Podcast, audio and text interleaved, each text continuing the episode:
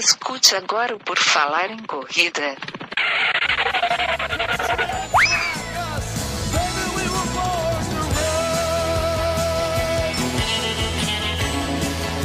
Are you ready to run?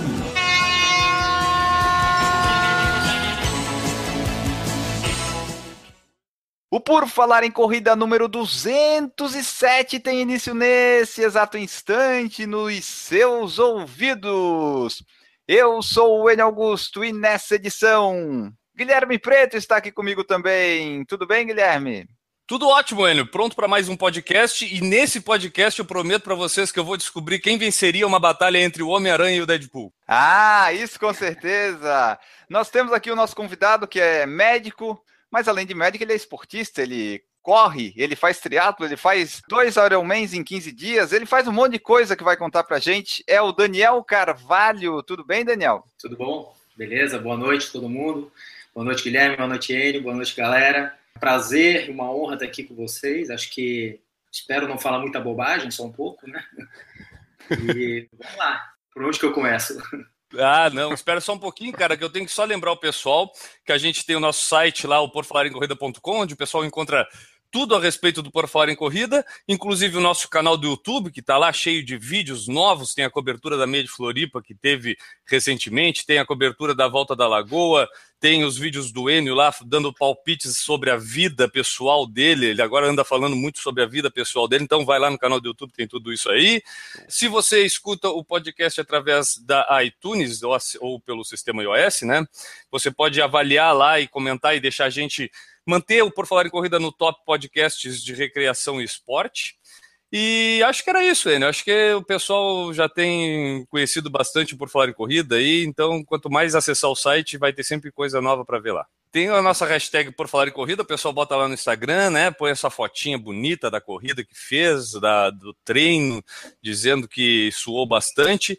Então pode ir lá, o, como fez o N Possibilidades, o Bonifácio João, Ana Carol 0508, no Pace Bob, né? O nosso amigo Bob o Tomás Pansardi, Anderson Underline Gonca 107, Bruno Silveira e Edna Cassiá, Dudu.92. O Dudu.92 é que a gente encontrou lá no, na meia de Floripa junto com o pessoal do Mania de Corrida. Aí. Exatamente. E também, pessoal, só lembrando aqui nesse finalzinho de recados iniciais que são finais, a gente tem o padrim.com.br barra por falar em corrida para você nos ajudar no nosso projeto. E também agora tem a nossa loja integrada, que ela tá tão nova que eu não lembro o link, Guilherme.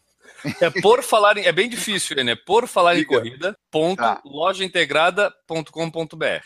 Ah, é isso aí. Tava na ponta da língua. Então, pessoal, tem também o link no post dessa edição lá no site. Se você quiser encomendar sua camiseta do Pace Bosta ou do Por Falar em Corrida, que é quase a mesma coisa, você pode entrar em contato, que agora está muito mais fácil e mais prático.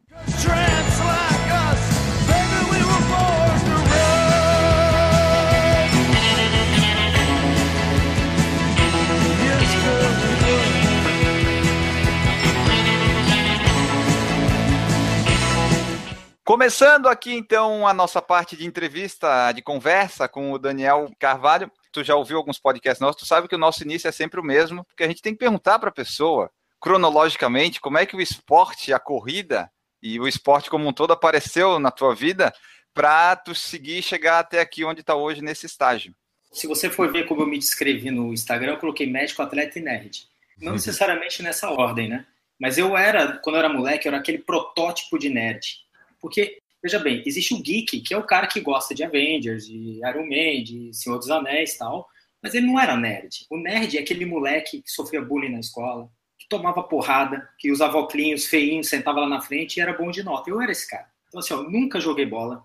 Né? E a gente sabe que os coleginhos nossos aqui, é, eles priorizam, né, a gurizada, principalmente na minha época, era quem jogava futebol, vôlei, basquete e handebol. Cara, esporte com bola, nem sinuca eu me dou. Nada, nem boliche, cara. Eu sou um zero à esquerda em esporte com bola, sempre fui. Então eu era feinho, quietinho, gordinho, mas era CDF pra caramba, modéstia à parte. Assim, era, sempre foi aquele moleque que ia bem na escola, mas chegava na hora do futebol, tomava um pau, né? apanhava dos guris. Aí meu pai vendo, meu pai também não gostava de futebol, meu pai também era nerd, infelizmente ele não tá mais aqui, já faleceu. Ele vendo que eu não, não curtia muito isso, pô, ficou preocupado, pô, meu filho precisa fazer um esporte, né? Precisa de atividade física. Tentou judô, não deu, tentou natação, não deu. Aí ele, um dia ele me deu uma mountain bike. Puta, foi o pior erro da vida dele, porque eu apaixonei pela mountain bike. Na época, eu, aí eu já tinha saído do, do Imaculado, eu estudei no Imaculado para a Polícia Militar, né? E na Polícia Militar tinha atividade física lá, era um pouquinho diferente. Aí já tinha um pouquinho de corrida. A gente fazia o TAF, o TAF é 12 minutos correndo né? Então tu tinha que fechar lá 2.800 e tal. Era o máximo que eu corria, 2.800, mas eu tinha um, um gás legal por causa do mountain bike. E comecei a competir mountain bike. Quando eu entrei na faculdade, eu quase virei, ia para o caminho de profissionalizar mountain bike.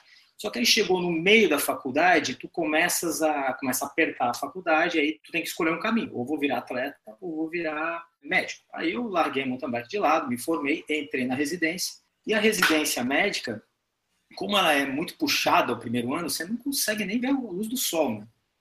Eu fiz residência de ortopedia aqui no regional e o segundo ano da residência era no infantil.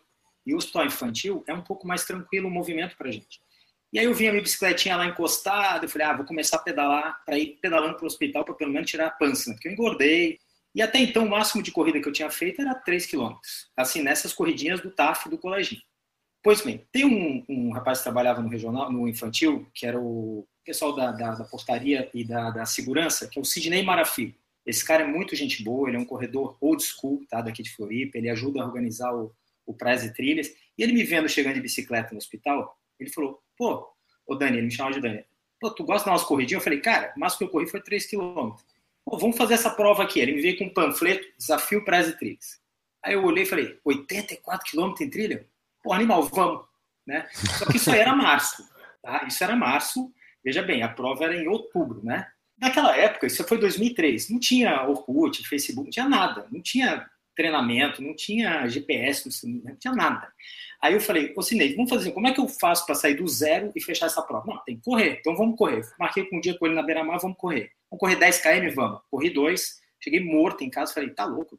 Aí o que, que eu fiz? Na época tinha uma revista, Contra Relógio, não sei se ainda vende essa revista, e eu peguei, comprei a revista e vi lá, como correr uma maratona em 16 semanas. E eles têm umas planilhas feitas. Gente, tá tudo errado isso aí, tá? Tá tudo errado. Porra, pelo amor de Deus, não façam isso. Tudo que eu vou falar aqui, não façam, tá? Não, não é certo, eu reconheço. Pois bem, montei uma planilha, né? Eu, imagina, não sabia nada. Eu não sabia que era pace. Descobri que era pace depois do Brasil montei uma planilha e tentei encaixar com a minha agenda e fui correr sozinho. Então, minha planilha era o seguinte: segunda, quarta e sexta, cinco na segunda, dez na quarta e tipo um longuinho na sexta. E o máximo de longo que eu cheguei foi 18. E eu só levava água, porque imagina que eu sabia que era gel, não sabia que era nada. Levava água, o tênis do corpo e deu. Aí quando chegou em julho, eu pensei, eu conversando com o Sidney, aí, como é que estão os treinos? Pô, Doc, tem que fazer uns longão aí, né? Tem que fazer uns longão. Eu falei, pô, mas o que, que é um longão? Ah, um longão você vai fazendo uma progressão, chegando até uns 35, porque o prazo de trilha são duas maratonas, na verdade, né? 42, 42. Na época, inclusive, era 45 no primeiro dia e 37 no segundo. Aí eu pensei assim, eu olhei o calendário de prova e falei, cara, vai ter a maratona de Floripa em setembro e o prazo de trilhas é final de outubro. Eu posso usar essa maratona como um teste para o longão. Claro. Perfeito. Me inscrevi, me inscrevi na maratona, tá? Detalhe, nunca tinha corrido mais de 18. Aí um dia eu falei, não, vou tentar correr uns 25. Quase morri. Saí de casa, eu morava no Córrego Grande, dei a volta na lagoa ali, na, na, Lagoa Menor e voltei. Meu primo foi me acompanhar de bicicleta. Puta, que tristeza. Eu falei, tu tá é louco de correr uma maratona. Aí desisti da ideia de fazer maratona, mas estava inscrito. Então, para não fazer a maratona, eu arrumei um plantão para fazer naquele final de semana, justamente para usar como desculpa, né? Uhum. Não fazer a maratona. Mas o, o plantão era no sábado e a maratona não era domingo. Quando eu estava lá no sábado, o plantão estava tranquilo, eu estava com um professor meu de plantão, o professor, cara, vai dar uma descansada. Eu falei, pô, eu vou aproveitar e pegar o kit. Eu paguei, vou lá pegar, tinha uma camiseta e tal. Foi matando de 2003. Pois bem, saindo do plantão, eu dormi aquela noite, não deu nada de movimento, graças a Deus, nenhuma criança se machucou. Eu passei no posto de gasolina, comprei um suco de abacaxi e um pão de queijo, parei na largada da maratona e falei, vou largar nessa porra. E larguei. Tinha a roupinha comigo, tava no porta-malas do carro larguei, fui encontrando. Aí eu nunca tinha participado de uma corrida de rua, então eu achei aquela vibe muito massa. Eu achei muito legal aquele, porra, galera. Deu até dó, né? Porque Floripa é linda, né, cara? Não tinha 500 inscritos ali naquela maratona. Cara, passei na primeira meia inteiro. Passei ali com duas horas e pouquinho, vai. Tava sentindo super bem. Quando eu cheguei no 25, chega o Cadu, que é um amigo meu, das antigas, já tem, na época ele já tinha dois Ironman nas costas. E aí, Dani, pô, treinou muito? Eu falei, é, treinei, né? Treino, né? E aí, quanto gel já usou? Ele deu assim, gel, o que que é isso? Ele assim, peraí, peraí, peraí que tu vai quebrar. Eu falei, não, não vou quebrar, cara, tô bem, tô bem, né? Aí ele me arrumou uns Exceed lá, e eu comi um gel, comi outro. Quando eu cheguei no 30, cara, é aquela sensação de ter jogado um cofre, daquele de banco nas tuas costas. Assim. Aí eu falei, ah, não, puta que... Aí assim, ó, eu não sei que pace eu tava, não tem nem, porque eu não tava nem com relógio, né? Mas enfim, eu fui até o 36 capengando. Quando eu cheguei lá na frente da Polícia Federal, a chegada era no Trapiche. Eu já tava, parecia um Walking Dead, assim, sabe, um zumbi, tava, né, andando, correndo. Ali eu levantei a mão pro céu e falei, Tais é louco, nunca mais vou fazer essa merda na minha vida, mas eu vou chegar. Porque eu tenho uma qualidade ou um defeito que é teimosia. Meu pai já falava isso, eu sou muito teimoso, muito. Acho que a maior virtude ou defeito meu é a teimosia. Vocês vão entender por quê. Aí, quando eu levantei a mão pro céu e falei, não vou mais fazer essa merda, passa um senhorzinho pro meu lado. Eu tinha 23 anos e ele tinha 74. Seu Gustavo Bush, que Deus o tenha, ele era muito conhecido no meio da corrida. Esse senhor tinha 80 maratonas nas costas e tinha pelo menos uns 10 com rates, tá? Depois eu fui descobrir, conversei com ele tudo. E ele falou: vem comigo, vem. Eu fui com ele no pianinho, trotinho. Chegamos. Cheguei na maratona, 4 horas e 39, destruído, 4 quilos a menos, fui pro soro, prometi que nunca mais ia fazer nenhum tipo de corrida desse tipo. Um mês depois, larguei no Praia e Trilhas. Então, eu ia dizer, porque já estava escrito para as trilhas um mês depois, já desisti é. de tudo. Aí na maratona eu descobri o que é o peso de uma maratona. Pois bem, larguei no é. Press Trilhas, comprei uma Camelback, aí eu já, já entendi, não, tem que levar gel. Ah, gel. tá. aí enchi de água o Camelback, enchi de água. Aí larguei no Press Trilhas, corri super bem, como todo a gente não conversa com as pessoas, acha que sabe tudo, quer ver quando é gurizão, né, 20 e poucos anos, sai moendo, né? É uma prova animal, eu tenho um carinho por essa prova, eu acho que é uma prova muito linda para quem vem de fora, ultramaratonista, quer conhecer Floripa, essa é a prova. Ela tem a cada dois anos a prova completa, acho que esse ano vai ter. Quando eu cheguei ali no Matadeiro, mais ou menos quilômetro 25, eu estava tomando só água. Essa foi a segunda cagada. Pô, eu era médico já, mas eu, na hora, tu deixa de ser médico, vira um idiota. Então, eu não estava botando sódio para dentro. E aí, chegou uma hora, eu tive um teto preto, que a gente chama. Começou a tudo ficar escuro, e eu sentei na grama e falei, ah, o que está acontecendo? Né? Daí pouco veio um corredor, bateu no meu rosto. O Marino, Marino é um senhor já antigo daqui de Floripa, corre pra cacete. Ô, oh, toma esse salzinho aqui que tu tá morrendo, filho. Tá bom, ele deu um salzinho, botou embaixo da língua. Aí recobrei, cara. Pô, voltei à vida, assim, sabe? Parece que tinha me dado um choque, um desfibrilador. Aí achei um pé de limão rosa, fui comendo que nem maçã, aqueles limão rosa, né? E aí fui recuperando e cheguei no primeiro dia com bolha no pé, unha. Falei, não vou largar amanhã, tá louco? Larguei no dia seguinte. É. Terminei no arrasto. Como eu falei para vocês, eu sou teimoso. O segundo dia eu fechei. O primeiro dia acho que foi umas 7 horas e meia, 8 horas. O segundo dia foi 9 horas e pouco. Foi perto do tempo de corte. Cheguei, encontrei com uma gente, mas aí tu vai pegando. Uma... Ali eu descobri o seguinte: eu não sou um cara rápido, eu sou... mas eu sou teimoso e persistente. Entendeu? Então, esse, acho que esse é um perfil que tem que ter os caras que gostam de ultra endurance. Tem que ser bom, tem que treinar tudo, mas principalmente acho que ele tem que ser muito resiliente, muito persistente, porque vai passar por perrengue, você vai estar sozinho muitas vezes. Quem tá, não pode uma... desistir fácil, né? Não pode desistir fácil. Aí eu gostei da, da, brincadeira, aí fui, fui evoluindo, né? E fiz, depois eu fiz mais quatro praias e trilhas, mas sempre assim, no meu ritmozinho, nada muito potente. E como eu tinha uma quedinha pelo mountain bike, eu voltei a brincar de mountain bike e gostava de downhill também. Aí um dia eu tomei um tombaço, falei, deu de mountain bike, vamos para o triatlon, que era um sonho já de criança, porque quem é de Floripa das antigas, na década de 90, por incrível que pareça, a gente ia treinar pedal na beira-mar, à tarde, na pista da direita da beira-mar. Floripa ali na, na, no início dos anos 90 só tinha beira-mar, só tinha uma sinaleira. Então, porra, no meio da tarde não tinha fila ali. E, os, e por incrível que pareça, os motoristas respeitavam a gente. Buzinavam, combinavam, assim. Então, os triatletas iam todos treinar ali e às vezes a gente metia as mountain bikes ali na pista da direita e ia treinando com eles na pista mesmo, pista de rodagem. E um, um amigo meu, que era Cassiano, que é triatleta até hoje, amador, ele um dia a gente vendo o Ironman na época, que era uma prova que só tinha lá fora, Aí eu olhei aquela distância e falei, cara, tá louco, né? como é que um cara consegue fazer isso? E eu botei isso na cabeça, algum dia eu queria fazer isso aí. Então, quando aí a coisa difundiu, né, veio as assessorias esportivas, o, nós estamos hoje aí em Floripa, tem mais de 10 aí que preparam triatletas, né? É, uhum. veio aquela vontade, aí eu já estava mais espertinho, já descobri que o cara podia desidratar, ter cãibra, tudo em prova, né? Que existia o gel, que existia GPS, tudo, né? Aí eu falei, ah, vou começar a treinar isso aí certinho, né? Aí chamei um treinador, fizemos um planejamento.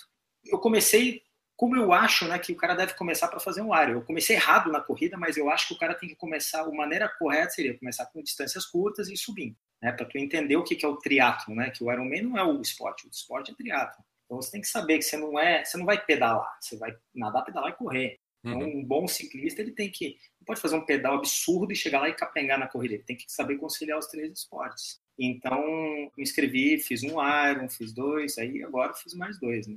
Basicamente, minha historinha é essa. Paralelo a isso, claro, eu sempre gostei de puxar um ferrinho. O meu biotipo é mais de marombeiro do que de corredor. Eu sou baixinho, fortinho. Não sou aquele cara esguio ectomorfo, que a gente chama, né? Que é um cara que uhum. tem mais um perfil de, de corredor de ultramaratona. Até teve uma prova engraçada que eu fiz. Como eu falei, eu sou teimoso. Aí eu me inscrevi no uhum. Indomit. Teve um ano que eu fiz o Indomit. Aí o Sim. Indomit tem várias distâncias, né? Tem a de 42, 50, 80. Adivinha qual que eu me inscrevi? 100. 102. Claro. Ai, 12. Lógico.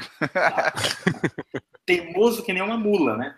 Aí foi engraçado que nós fomos para a prova, né? Ali eu tinha treinado, eu juro que eu treinei. Eu juro que eu fiz um longo de 65, quase morri, mas tudo bem. E longuinho pianinho, né? Meio caminhando, aquele ritmo de, de ultra trail, né? Quando eu cheguei na largada, eu vendo aquele monte de ET, né? Porque tu vai ver os caras, eles são, a maioria, né? Não é um tipo, né, cara? Eles são quase uma espécie diferente, o ultra trail runner, assim, né? uhum. assim. E os caras falam, não, não, eu tô com volume baixo semanal, 175 só, eu corri essa semana, o outro, ah, 180. eu fiz as contas, eu falei, cara, eu tô no lugar errado. Eu corri 102 no máximo. Tá louco, velho, o que, que eu tô fazendo aqui, né? Aí larguei na prova. Não sei se vocês conhecem o trajeto do Indomit ou não. Trajeto animal ali, sai ali da, de Porto Belo, vai pela, uhum.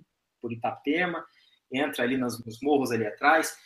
Tava super bem, até achei meu ritmo, fui no meu ritmozinho no 50 tinha um posto de controle, eu levei coisas extras, deixei os bastões de subida ali e tudo.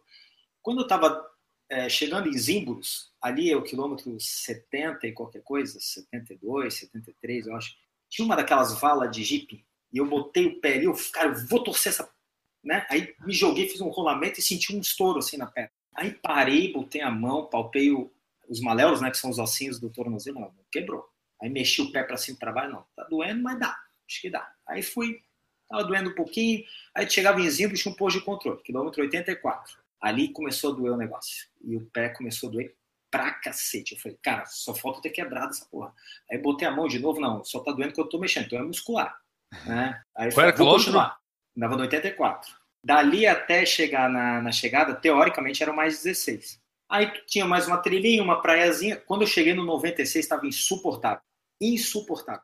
Aí eu tava ali com a Iva Belac, que é uma amigona nossa, a Iva, inclusive, ela fez o, como é que é, o Mont Blanc, uma corredora muito boa. Ela, nós fomos juntos mais ou menos até o 97, faltava teoricamente 3 quilômetros. Aí eu falei, Iva, não dá, vai que eu vou ficar. Aí teve uma trilhinha, no meio da trilha eu não conseguia mais levantar meu pé. Aí eu arrumei um galho de árvore, usei de bengala e fui. Aí quando eu cheguei no 99, eu falei, cara, não vou mais. Deu, deu. Eu não tava vendo a chegada. Mas aí eu ia te empurrar. É, exatamente. Aí passou um velhinho de barra forte por mim e falei, porra, tu vai desistir? A chegada era embaixo. É, tá bom. Aí eu achei um papo entulho, tinha um pedaço de pau, eu fui arrastando o pé. Parecia, cara, parecia um velhinho de bengalas. Meu último quilômetro, juro para vocês, o pace, 33 minutos, em plano asfalto, meu pace mais lento da minha vida. A minha avó de andadorzinha, acho que é mais rápido. Cara, cheguei na prova saí, não conseguia dirigir, o pé caído. Falei, nossa, deve, já vou marcar cirurgia para amanhã, deve ter destruído isso aqui. Aí liguei para a Roberta, que é uma amiga minha, que é médica, Roberta, ressonância, aí rompeu o tendão, tal, aí tala, muleta, fisioterapia, recuperado. Teimoso, né? Eu falei, teimoso. Claro, eu não me orgulho disso, tá? Inclusive, se eu fosse o médico da prova, eu ia tirar o atleta. Eu sei, eu estou sendo hipócrita, né? Uhum. Mas eu ia tirar o cara da prova. É inviável isso aí. Não dá, entendeu? Então, às vezes eu olho para trás e falo, como é que eu fazia essas coisas, né? Pegando até do início da tua história, Daniel, tu começou pegando planilha lá da, de revista para fazer é, preparação para um treino, meio perdido, como tu mesmo falou, e não aconselha ninguém fazer igual. Como é que tu conseguiu, ou ao que tu pode dizer que te ajudou a não ter lesão, principalmente nesse início? Porque tu começou com um volume muito alto, né? Uhum. Apesar de ser um cara que já praticava alguma coisa, mas começou já indo para um volume absurdo, já indo fazer coisas muito rápido. E normalmente, qualquer pessoa que vai começar dessa forma, até mesmo jovem, como era o teu caso, a tendência é daqui a pouco aparecer alguma coisinha, uma lesão, nem que seja uma lesão muscular, alguma coisa, e o cara vai, vai começar a até repensar se vale a pena continuar fazendo aquilo. O que, que tu pode dizer? Qual o motivo de tu ter evitado, ou se tu não evitou, ou tu tinha, tinha lesões, se não falou pra gente? É. Ou tu ainda tem? Eu posso te falar o seguinte, cara, tem, nós temos um livro de ortopedia que chama Campbell, ele tem quatro volumes, tá? Eu sou o volume 3 inteiro dele, tá? De, de, de lesão. Então, eu acho que dá pra gente posso enumerar aqui. Bom, essa é uma pergunta que é, que é interessante, tá? Eu até posso fazer, posso ir mais, assim, né? Até que ponto uma corrida é saudável para o indivíduo, né? Será que correr uma maratona Boa. é saudável? Uhum. Eu vou te dizer que sim e que não. Tá? É uma, eu tenho uma resposta fisiológica para isso e uma resposta filosófica para isso. Uma resposta fisiológica para isso, aí eu já vou, já vou te responder a tua pergunta, só vou dar uma entrada com isso. Recentemente saiu um trabalho mostrando assim, o joelho de corredor versus joelho de não corredor a longo prazo. É uma meta-análise, fizeram uma revisão sistemática. O que, que é isso? Eles pegaram tudo que tem publicado na literatura de joelhos de corredores fizeram uma análise de tudo aquilo, filtraram e viram o que era relevante em determinado grupo de, de corrida. E o fato é o seguinte, resumidamente, não se sabe se o cara que sempre correu a vida inteira, se ele vai ter mais artrose do que o cara que não correu. Veja o seu Gustavo Bush, por exemplo, que Deus o tenha. O joelho dele era um saquinho de sucrilhos. Né? Você botava a mão no joelhinho dele, era um saquinho de sucrilhos. Ele com certeza tem muita artrose, ele tinha muita artrose. E ele tinha dor, com certeza. E ele falou para mim, Daniel, Ninguém vai me tirar a corrida. Ninguém. Só o dia que eu resolver parar. Então, assim, se, se, se esse senhor ele estivesse na cadeira de rodas, ele ia continuar correndo na cadeira de rodas, entendeu? Então, eu acho que assim, ó, a gente tem os achados, né? E muitas vezes a gente. O cara, a primeira coisa que ele faz, ele lê o laudo de uma ressonância. Meu Deus, aquele laudo é enorme, vou morrer, né? Mas assim, veja bem, a gente degenera, a gente gasta, a gente vai envelhecer. E infelizmente uhum. não tem uma maneira de contornar isso. Tem uma maneira de deixar isso mais saudável tem uma coisa que é até paradoxal, né? Ah, vamos envelhecer saudável e morrer saudável. Porra, morrer saudável. pois é. então, então, eu acho assim, eu comecei errado justamente porque a minha formação inicial na ortopedia é tratar acidente, trauma. Então, eu não tratava atleta. Então, eu não tinha uhum. noção uhum. dessas consequências. E hoje eu colho isso, eu tenho muita lesão, com certeza. Na época eu não fazia físio, não fazia preparação física paralela, fazia aquilo que eu achava, era bobão mesmo, era metido a sabichão, que é o pior, né? O, acho que o Napoleão que falava, né? O pior tipo de soldado é o burro com iniciativa. Sim. É, o pior, eu era esse tipo, então eu admito isso aí. Esse mata a tropa inteira, né? Exatamente. Então, a gente vai aprendendo com os nossos erros. Com certeza tinha algumas lesões. Nada muito enorme, contornava e ia. Eu fui descobrir mesmo a primeira lesão que me incomoda até hoje no primeiro Ironman, que eu larguei, tinha um, fiz uma natação ok, um pedal ok, foi em 2010, cara, uma dor lombar na corrida inteira. Eu praticamente caminhei a corrida inteira. E aí eu falei, agora eu vou pesquisar isso aí. Pesquisei, analisei, pedi para uma amiga minha que é fisioterapeuta, ela é minha fisio até hoje, inclusive eh, eu faço hoje fisioterapia constantemente, independente de ter lesão ou não, Botei na minha planilha, assim, né? Eventualmente, quando tem uma prova, eu boto mais tempo. Isso é uma coisa que eu recomendo para quem quer fazer esses desafios enormes. Assim, tem que ter um, um bom você pode. Aí a metodologia é com o físio, né? Tem físio que trabalha com osteopatia, com, uhum. outros métodos, né? A minha fisioterapeuta ela fazia muito RPG comigo e hoje ela é osteopata. Mas aí depende de cada caso, cada profissional, enfim. Aí eu descobri duas herniazinhas de disco. E aí, casa caiu, né? Aí vamos estudar, vamos ler, se eu for pedir a opinião puramente de médico, o que, que eu, médico, vou falar? Mais fácil é mudar de esporte. Cara, é. muda para hidroginástica. Muda para né? videogame. Correr, muda para videogame. Eu não acho mal, não. Até gosto. Né? Eu também. É. Mas uh, eu penso diferente, assim, ó, porque se você for pegar todo mundo, quem que causa hérnia de disco? Tem N fatores, é multicausal, tá? Mas eh, se eu pegar todo mundo que está andando na rua desde superatletas até pessoas 100% sedentárias, estatisticamente, mais de 40% vai ter alguma alteração na coluna. Se eu fizer a ressonância neles, eu vou achar hernia de disco. E não necessariamente o cara é um ultramaratonista. O cara pode ser um cara que trabalha no escritório o dia inteiro. Uhum. Então eu pensei assim, então eu vou tentar compensar isso aqui de maneira a não ter sintomas. A hérnia continua lá, só não estou sintomático. Fui buscar tudo, né? Cada caso é um caso. Você tem casos que você tem que operar, tem casos que você pode tratar na física, tem casos que o paciente, mesmo tratando, ele continua com sintoma. E hoje eu considero que ela está estável, mas eu, eu invisto nisso. Eu optei, assim, uhum. assim, para manter essa, esses esportes. Eu tenho a minha física, eu tenho um, um preparador físico, vou na academia, faço um exercício de fortalecimento, enfim. Aí depois descobri uma no joelho, depois descobri uma. Quem procura acha, né? Começa a descobrir. Né? É. Já tive fratura por estresse. Sabe aquele desenho que eu acho legal? Eu sempre falo isso com, as pessoas. Assim, sabe aqueles macaquinhos? Tu tens assim, um homem de Neandertal, aí tu tem um outro, vai evoluindo até o ser humano. Da evolução, sim. Essa evolução do corredor. Assim, ó, o primeiro macaquinho é canelite, o segundo é dor no joelho, o terceiro é quadril, né? É clássico, né? Mas, assim, por que, que a lesão acontece? A lesão acontece por praticamente quatro motivos só. O tu teve um evento, que nem eu lá no, no Indomit, estava bem, pisei no buraco torci. Não foi uhum. uma coisa premeditada.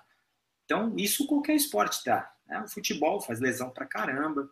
Qualquer esporte. Né? Talvez a hidroginástica não, mas o resto. Zumba, machuca pra caramba. Você tem um evento, você tem a lesão cumulativa, que é como se fosse um aler, né? uma lesão por movimento repetitivo. Então, a canelite é um tipo de lesão por overuse, né? ou sobrecarga mecânica. Né? Você tem as lesões pré-existentes, ou são condições que o, o indivíduo já tem, né? Então, o cara já tem uma malformação, já teve uma fratura antiga, essa aí também não dá para modificar. E você tem a principal que a gente sempre bate o pé, que é o gesto desportivo. Por que, que a natação lesiona? Às vezes o cara não está com a abraçada correta. Por que, que o crossfit lesiona muito? Porque às vezes o cara não tem um padrão de movimento adequado. A corrida, se vocês forem ver bem assim, não existe uma corrida ideal, mas existem maneiras de correr, e quanto mais você dá um, um improve na tua mecânica de corrida, menos lesão você vai ter. Então, acho que aí, respondendo a tua pergunta, assim, o que, que eu fiz ao longo do tempo? Foi tentar melhorar minha mecânica de corrida. Né? Isso, como é que a gente faz? Hoje em dia, com tecnologia, é mais simples. Né? Você filma você correndo, você vê as pessoas correndo. Aí eu vou buscar na internet lá, tu olha o Haile Gesbrelassie correndo, aí tu chora, tu fala, meu Deus, nunca vou chegar nem perto disso.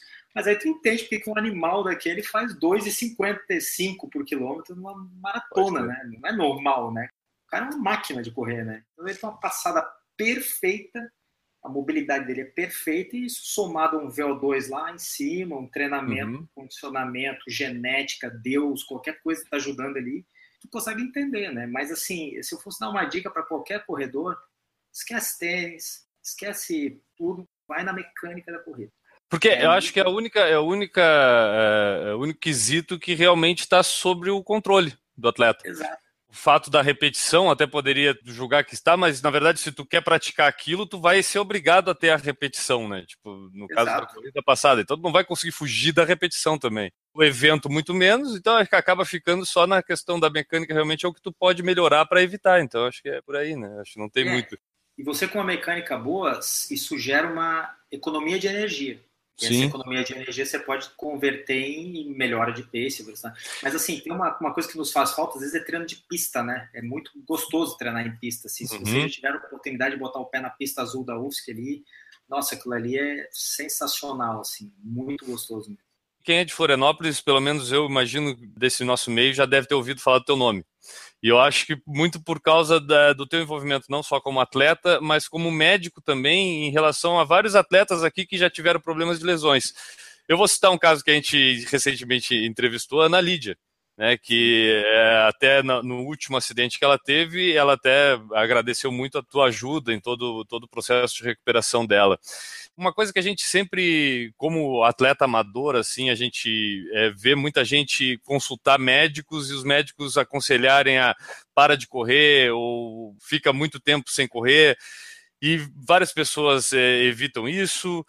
Cada caso é um caso. Talvez tenha casos em que realmente a pessoa tenha que parar e tem casos que talvez a pessoa tenha outras alternativas a se fazer. A pergunta direta seria: ser médico e ser atleta ajuda a entender realmente melhor a, o atleta na recuperação ou as possibilidades desse atleta se recuperar? Tu consegue visualizar melhor até onde ele vai conseguir uh, se recuperar? Por exemplo, vamos falar, gente falou da Ana Lídia. No caso da Ana Lídia, como é que é o, o jeito de ver sendo só médico ou sendo médico e atleta num caso desse? Ah, faz, faz muita diferença. Inclusive, a, a minha formação inicial foi trauma. Mas hoje, aos pouquinhos, vou direcionando para a esportiva, né? Porque a, medicina é muito vasta, né? Dentro da ortopedia é muito vasto também. Então, você tem que fazer especialização, tal, tal, tal. Então, o meu consultório, ele acabou só gerando... até, até, eh, desculpa te interromper, mas só para o pessoal entender, cara, qual é a tua especialidade hoje? E hoje tu é, trabalha em que área da ortopedia? Ortopedista. A minha área geral, assim, eu diria assim, né? Eu, eu até faço um direcionamento para a área de esportiva, mas uhum. é, eu não posso assim por ética se eu tenho que dizer não existe assim especialista em joelho por exemplo esse termo não existe. É um termo que é coloquial mas ele não existe né? Ele na verdade Perfeito. a gente usa chama área de atuação né? A especialidade mesmo é ortopedia e traumatologia. Você tem a formação de ortopedia e aí dentro da ortopedia né, dependendo da linha que você está trabalhando você pode trabalhar sei lá tem gente que trabalha só com idosos tem gente que trabalha só com patologias ocupacionais outros trabalham com pediátrica a minha área inicialmente foi trauma, né? E, eu aprendi muito com o paciente do trauma, porque o paciente que ele perde um membro, o paciente que sofre um trauma grave, ele, ele também passa por uma superação. Uhum. Né? E eu vi casos lindos assim na minha carreira até então, de gente que realmente praticamente estava sendo dado como, como incapaz, inválido, e, e recobrou e se adaptou e hoje está. Então eu trago isso para o esporte também. Mas, assim, respondendo a tua pergunta, assim, às vezes no meio da consulta a gente chega num, num impasse. Por exemplo, será que dá para continuar correndo ou não dá? Aí eu paro, né? Sabe o Hulk? Então, tem o Dr. Benner e tem o Hulk, né? O Dr. Benner uhum. é, o, é, o, ele é o cientista, né? Ele é o cara certinho e tal. Quando ele vira o Hulk, ele vira um ogro, né, cara? Então eu falo assim, ó, tu quer que o médico te responda ou que o atleta te responda? né? O médico vai te responder o seguinte, não faz, não vai correr, não vai largar na prova você está lesionado, né? É uma lesão que pode te trazer mais problema. Pô, mas eu estou inscrito no Ironman, paguei mil, é, 3 mil reais a inscrição, a prova daqui a três semanas, dá um jeito aí. Beleza, vamos ver o que dá para a gente fazer, entendeu? Então, às vezes, você se põe em dilemas, até porque você se põe no lugar do cara. Tem lesão que não tem jeito, você tem que bater o martelo e tem que tirar o cara da prova. Tem casos que não tem. Por exemplo, teve um, um, um Ironman que eu me afoguei, né? Eu me tiraria da prova. Mas eu não saí da prova e tive consequências sérias por isso. Depois eu, eu conto melhor essa história. Mas eu me tiraria da prova e, e assim, ó, eu não eu olho para trás e falo, cara, como eu fui idiota nesse. Mas enfim, é muito assim, a gente usa critérios então subjetivos e objetivos. E a gente até consegue traçar um perfil de atleta também, porque hoje em dia, quantidade de corredor, nossa, aumentou muito, né? O que foi essa largada da eu não estava Floripa, que eu estava viajando, mas eu vi 7 mil pessoas né, na meia de Floripa. Coisa uhum. linda isso, né? Muito, muito legal ver isso. Muito legal mesmo. Sendo que há 10 anos atrás você viaria 500 lá. Né? É, sim, mil era raro o caso, assim, era maior ah, do, é. do, sul do Brasil, era uma prova de mil atletas. Desses atletas ali, desses 7 mil, você tinha de tudo, né? Você tinha gente que eram pessoas que estavam começando na corrida, que tem uma hora de treino por dia ou três horas de treino por semana, até atletas que são nível quase profissional ou até profissional. Então, a, maneira como você aborda essa turma é diferente, mesmo que eles tenham a mesma lesão. Por exemplo, eu não, não costumo lidar muito com atleta muito de ponta, né? Eles acabam tendo seus, seus, por exemplo, um atleta de futebol de ponta, ele tem departamento médico que cuida dele. Mas a abordagem nesse cara é diferente, porque esse cara está ganhando para jogar. Então, se esse cara ficar no banco muito tempo, clube vai perder, ele vai perder. Então a abordagem Perfeito. tem que ser mais agressiva. Então o que eu tento às vezes botar na cabeça do, do atleta é o seguinte, cara, você não ganha para isso. Você tem uma lesão. Você não vai morrer se você abortar essa, esse montandu, essa prova. Vamos tratar isso direitinho. Na próxima você vai. Porque hoje em dia é muito sedutor o meio da corrida. Você bota na internet, você tem 30 corridas uhum. nas próximas três semanas. E tudo próximo e atingível. Então tem gente que acaba né, eu até vou fazer uma crítica pessoal minha, e até para algumas pessoas, tem gente que acaba não planejando e fazendo várias provas uma em cima da outra, e na prova você vai dar 100%. Você não vai na prova lá para fazer um trote. Em relação ao que você já treina. Então, se você é um cara que tem um pace de 5 por quilômetro com 10 mil, você não vai para uma prova, se inscrever numa prova e correr a 6 para treinar um longuinho ali. Você vai dar o máximo. Uhum. Sempre. Pagou para isso. Então, às vezes, você começar a colocar muita prova uma em cima da outra, e isso aí tem a figura do treinador por trás disso, né? O treinador ajuda melhor o aluno, ó, vamos selecionar uma prova-alvo. Tudo que você fizer de prova antes são provas de acesso. Não vai fazer uma maratona para depois fazer outra maratona. Então, às vezes, a gente pega isso. O cara está inscrito, se inscreveu para quatro provas seguidas. Né? Uma prova nesse final de semana, uma no outro, uma no outro, uma no outro. E provas importantes, assim. Aí lesiona. Nossa, mas eu tenho que parar a fazer tudo. Não, vamos repensar isso aí. É, tem alguma prova que você vai ter que abortar, não tem jeito. O Daniel abortaria alguma dessas provas? O Daniel atleta? eu, olha, o que, que eu posso te dizer? Quer que o Hulk responda ou os o, o Bruce Banner? olha, é, hoje em dia eu pensaria, assim, na verdade, para evitar isso aí, exceto essa dos dois Irons, né? Eu tenho tentado abrir mais tempo e criar provas intermediárias de acesso. Com o tempo, tu aprendeu a importância de planejar, que era o que tu estava dizendo. Planejar, com certeza. Até se quiser fazer dois Irons num curto espaço de tempo, te planeja. É. Não, vai, não vai decidir isso duas semanas antes, né? Tipo... Exatamente. Esse, esse lance dos dois Irons foi o seguinte: eu estava inscrito para um, a sacanagem do Ironman, que é um ano antes. Uhum. Então, cara, muita coisa pode acontecer no ano, né? Então, eu estava inscrito para esse. É, é, lá em, em, na Itália, era um challenge, na verdade, que é, é uma outra marca, mas é a mesma distância de Iron. Sim. Eu estava inscrito por ano passado. Só que eu tive umas intercorrências, não consegui treinar direito e falei, ah, vou abortar essa prova. Eu achei interessante da parte deles que aí veio a inscrição do Ironman Brasil. Eu abortei a prova de lá, esqueci a prova de lá. Veio a inscrição do Ironman Brasil para esse ano, me inscrevi. E aí me ligam de lá oferecendo transferir minha inscrição para esse ano. Aí eu pensei, ué, por que não? era um mês depois, teoricamente, né? Aí depois eu vi lá, eu errei no cálculo aí, vi que era duas semanas depois. Aí sentei com o coach, né? Sentei com o treinador e falei, bom, coach, o negócio é o seguinte, nós temos um Iron aqui, eu tenho uma meta, baixar meu tempo, e nós temos um outro lá que vai ser tipo um chill out, assim, né? O que sobrar da, da perna nesse aqui, a gente larga no outro. E foi o que eu fiz, assim, eu peguei e me matei nesse aqui, fiz uns errinhos, uns acertos, sim, mas consegui atingir a meta, consegui baixar o tempo. E cheguei lá, viajei para lá, até acabei trabalhando, fiz um, um, evento lá que eu trabalhei lá como voluntário e depois fui para a prova sem pretensão nenhuma, assim, sabe? Até foi gostoso porque tipo tu tá passeando e de repente tem um Ironman amanhã, pô, beleza, vamos largar, ver o que acontece. Uhum. Resultado, foi uma prova medíocre, né? Cheguei duas horas acima do meu tempo mas foi uma prova bonita, uma prova redondinha, assim, deu para curtir bastante. É uma prova, lá foi uma prova bem roots, assim, sabe? Tinha, não tinha 500 inscritos. O Ironman aqui é um show, né? Um glamour, assim, uma prova enorme. Muita gente torcendo, que eu acho que é uma coisa que empurra a gente para cima, né? A torcida aqui é uhum. maravilhosa, que é uma coisa que lá não tinha. E compensação tava lá, larguei, fechei, e assim, foi a prova que eu fiz mais redondinho, não fiquei com lesão nenhuma. Assim, os outros provas eu sempre tive algum problema, assim, né? Alguma, alguma intercorrência, assim, tipo 2013 foi uma prova duríssima. Eu considero a pior prova que eu fiz na minha vida, mesmo com o Indomit, com os, os praias e trilha, maratona, é, é, o Ironman de 2013. Foi uma prova muito pesada, assim, uma prova que deu muito errado. Sabe? Eu fechei, mas assim, por pura teimosia para variar, né?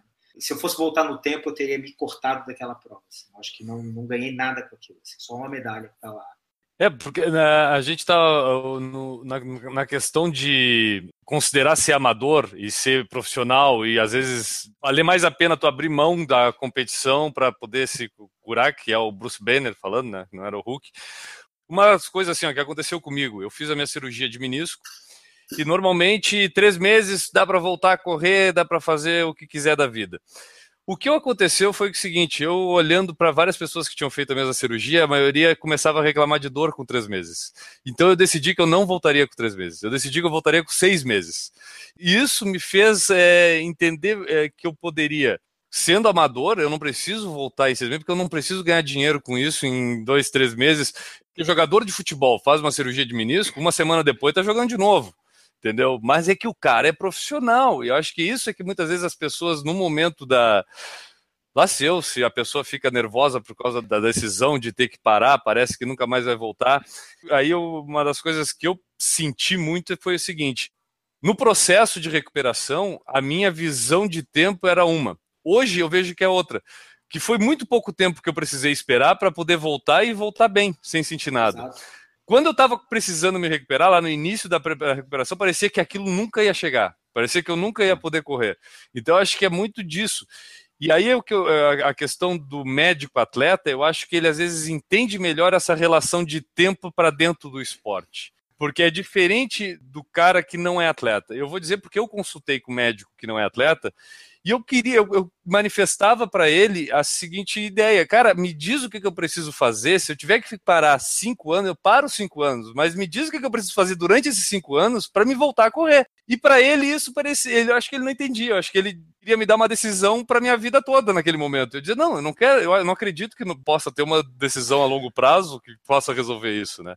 Existe isso, né, cara? Essa noção, acho que essa relação de tempo, de saber qual é a prioridade, o que, que pode não ser, o que, que não pode ser, eu acho que isso acaba facilitando nessa orientação, né? É, eu acho que a saída principal para isso é um termo que a gente tem usado muito uh, na medicina esportiva, que é multidisciplinaridade. Por uhum. mais que a gente leia e estude bastante, pô, eu adoro ler sobre mecânica de exercício, adoro ler sobre exercício de musculação, agachamento. Mas eu jamais, eu como médico, vou chegar para um paciente, vou ensinar ele, vou falar assim, você tem que fazer três séries de 10 aqui. Isso é com educador físico. Mas eu acho que o importante é eu ter esse tato, eu como médico, o fisioterapeuta do meu paciente, ou a fisioterapeuta, o educador, o nutricionista, a gente tem que ter uma cruzada, fazer um network e assim, veja bem, pô, eu tratei o menisco. Eu não posso deixar o cara, não, você só vai correr daqui a seis meses. De repente, eu posso ligar pro, pro treinador dele e falar assim, ó, ô José, bota o cara aí para fazer uma atividade sem impacto, que aí a tua cabeça de corredor, porque o corredor, qual é o problema do, do atleta, né? Pô, você tira um negócio que ele ama fazer. Você pode o cara do tesão dele, do, daquilo que dá, da adrenalina que ele sente. Pô, eu vou ficar numa cama, vou ficar fazendo o quê? Eu vou ficar jogando videogame. Alguns conseguem entender isso bem, outros não cara fica ansioso, porque querendo ou não, é um vício, né? É um vício. Correr, vamos botar a corrida que é o foco principal. É um vício, é gostoso, né? Não é nem gostoso, eu vou parafasear o, o Drauzio Varela, né? Não é nada gostoso, cara. Eu não confio no cara que acorda às seis da manhã com frio do cacete e sai para correr. Mas quando você termina a corrida, que dá aquele. Ah, que bate aquela endorfina, isso é tesão demais. Eu vou um pouco além. Casos que nem a gente percebe que é o teu caso, Daniel, e, e eu me boto também nesse quesito. O vício, às vezes, tá em se desafiar e conquistar. Tipo, é, não é só na execução. Às vezes pode te dar a missão de o seguinte, cara. Então tu vai ter que andar de costa daqui até lá. Ah, isso é legal. Então eu sou viciado em, pô, em conseguir fazer isso. Também tem esse vício dentro do esporte de endurance, isso existe muito, né? O desafio de, pô, vou até lá. Não me importa se eu vou chegar em último e primeiro, mas eu vou mostrar que eu consigo até lá, né? É, aí tentando fazer uma análise psicológica, talvez você queira provar para você mesmo, você queira criar um desafio novo. Você acaba sendo que nem um videogame, né? Você vai passando de fase e você tem um chefão. Aí, porra, aquele chefão tá fácil. Se eu botar vida infinita, vai ficar fácil. Pô, quero mais desafio, quero mais desafio. Então, esse é o mal do ser humano, eu acho, né? O cara não se contentou com a maratona, inventou uma maratona no gelo. Não, vamos lá para Antártica e correr a menos 30. Aí, agora sim. Ah, não vou correr no deserto, 245 quilômetros do deserto, né? Não, pô, lindo, né? Vamos pagar para sofrer lá, legal. Ah, vamos fazer uma maratona lá no pé do Everest, né? Eu tenho um amigo que fez lá. Vai. O cara é um animal, o cara tem maratona para subir três horas, ele tava lá correndo, achando o máximo, ele olhou pro relógio, tava pace de 6,30 e passa um Sherpa por ele voando, né, cara? Aí o cara porra, é outro, outro nível, né? Então acho que isso é, é um problema do ser humano, né? De se desafiar. Uhum e de, de não se contentar com aquilo que ele já atingiu. Né? Eu acho que isso é, isso é, acho que é uma coisa vantajosa de certo ponto, até porque a nossa evolução prova isso. E por outro ponto, acaba sendo de maneira um ponto que nada te satisfaz, né? Tu começa assim, não se contenta mais em ficar uns 10 kmzinho assim. E o interessante, cara, é que essa, essa mecânica psicológica do desafio quando acontece a lesão, ela muitas vezes ela é a engrenagem para tu conseguir realmente passar por esse processo. No último podcast, a gente conversou com a Nelive, que foi, foi. que sofreu um acidente na USP, e justamente a gente percebeu pelo depoimento dela que muito o desafio de realmente fazer a maratona foi motivação para ela passar pelo processo de fisioterapia, de voltar a aprender, reaprender a andar, todo esse processo, e isso motivado lá pelo desafio de realmente cumprir a maratona. Então, eu acho que nesse, nesse processo, e aí eu, eu volto na questão do médico-paciente. Eu acho que quando o médico entende isso, ele sabe dar o tempo necessário para o cara fazer a, a coisa de uma forma certa, né? Exatamente. O único problema é que às vezes não infelizmente, né, não, não, cabe como uma receita de bolo, assim, porque aí tem outros fatores, infelizmente, às vezes é multifatorial. Então, às vezes não bate, então às vezes vem aquela angústia, né? O cara, puta, eu não tô melhorando, eu não tô melhorando. Hum. E aí, às vezes, eu pego, não é que eu tire o meu da linha, mas aí eu falo assim, não, vamos chamar a opinião de um cara que não é tendencioso, que eu tenho um viés. Eu quero botar o cara para correr, eu gosto de correr. Essa necessidade de botar o cara para correr, às vezes, me, me cega de alguns pontos que eu não estou vendo. Eu vou precisar de uma opinião de um colega meu que não corre para ser aquele o contrabalanço, né? Lembra do desenho do Pernalonga? Tem o anjinho e o diabinho, assim, fala uma coisinha. Então, às vezes tu precisa achar um diabinho que, que acha um meio termo ali. Da mesma forma como a gente acontece ao contrário, quando geralmente, na maioria das vezes, acredito que os médicos não corram quando a gente vai consultar, e a gente, ah, não, quero consultar um que conheça do esporte para mim saber a opinião dele. O caminho inverso também é verdadeiro. Se tu é, vai só no de esporte, também procura o outro para de repente ter esse traço. Esse é, uma, é um ponto de vista bem interessante é, mesmo, cara. Eu busquei, é. eu busquei isso aí no, no CrossFit, porque o CrossFit ele deu um boom, né? Nos últimos uhum. cinco anos, Sim. assim. E eu tinha um preconceito eu tinha um preconceito no início, que eu comecei a conhecer o crossfit dentro do consultório, os caras tudo lesionado, lesionado, Imagina. lesionado. Mas eu falei, cara, eu vou quebrar isso aí. Aí fui lá, conheci, hoje sou amigo da maioria dos coaches, assim, os caras muito gente boa, é uma metodologia, é um esporte bacana, é um esporte difícil, eu de vez em quando dou uns treininhos lá e reconheço, é uma pancadaria, mas quando você começa a entender do outro, ver do outro lado da moeda, entender o que, como é que funciona o esporte, como é que são as regras, como é que são as lesões, te facilita tratar. Então a minha meta nunca é tirar o cara do CrossFit. Se o cara curte o esporte, ele vai fazer. Ele só tem que entender que ele, quando ele se lesiona, ele vai ter que primeiro prevenir, né? Existe maneiras de prevenir, existe maneira de garantir que não vai ter lesão, não, infelizmente não. Principalmente assim, ó, se você quer evoluir, você vai ter que sair da zona de conforto. Se você quer baixar teu pace no 5K, vai ter que sair da zona de conforto. Você não vai baixar o pace treinando no mesmo ritmo. Vai ter que dar tiro, vai ter que literalmente cagar sangue em alguns treinos, né? Vai ter que botar o sangue nos olhos, botar o coração no talo. E aí o limiar entre gerar uma lesão eventual é muito tênue. Claro. Então você tem que ir acostumando o teu corpo àquela zona de, de digamos, de, de fadiga, de estresse enorme, de maneira a ele ficar mais forte, mais resistente, mais ágil, mais qualquer coisa. Então, às vezes esse limiar é tão tênue e aí entra um outro quesito que eu, que às vezes eu, quando eu faço alguma postagem assim, falando sobre isso, eu ponho assim, ó, o limiar entre a superação e a burrice é muito tênue. Então, até uhum, que é. ponto você está se superando ou você está fazendo uma cagada com o teu corpo, entendeu? Isso é uma pergunta mais filosófica do que... E é tão filosófica que eu acho que cada pessoa tem uma resposta. Eu acho que justamente Exatamente. por isso é filosófica, né? Tipo, acho que não existe uma resposta única para geral. É né? Cada pessoa vai dar essa resposta de uma forma diferente. Outro dia eu estava num grupo de colegas médicos que não são atletas. E todos eles me, entre aspas, criticando. Assim, Pô, você faz esse monte de Ironman, isso não é saudável. Uhum. Aí eu olhei para isso e falei, vocês todos têm 40 anos de idade, dão plantão pra cacete. A maioria não viu o filho crescer, porque trabalha que nem um louco. Eu falei assim, isso é saudável? Pois é. Né? Você não vê teu filho crescer, tá dando plantão é um que nem um louco. É, e, inclusive, o índice de mortalidade entre profissionais que trabalham X horas a mais é muito maior. Mortalidade por evento cardiovascular, mortalidade por doença crônica, doença neoplásica, é muito maior do que pessoas que trabalham relativamente menos. Não é que tem que ser um vagabundo não trabalhar. Claro. Mas claro. eu acho que a maioria dos profissionais, eu vou, eu vou falar da minha área porque aí eu, eu conheço bem, né? Eles estão em burnout, eles estão em over sobrecarga. Então, também é uma maneira, é, eu acho que eu direciono no treinamento, é uma maneira de fuga. Não fuga, fugir da realidade, mas é uma maneira que eu Sim. extravaso aquela, aquele peso que é de sair de um plantão, que é o peso de sair de uma situação. Perfeito. Então, deixa eu até trazer de volta, a gente já falou bastante aí da relação paciente, medicina, médico, corre, não corre. Eu quero trazer de volta o, o Daniel Atleta. E aí, dentro disso, buscar nisso que tu falou, é uma pergunta. Como médico, a gente sabe que, pô, vida de médico não é fácil. É, é 24 horas. Às vezes não tem horário para ser chamado. E a gente sabe também que a vida de quem treina para um Ironman, por exemplo, também não é nada tranquila.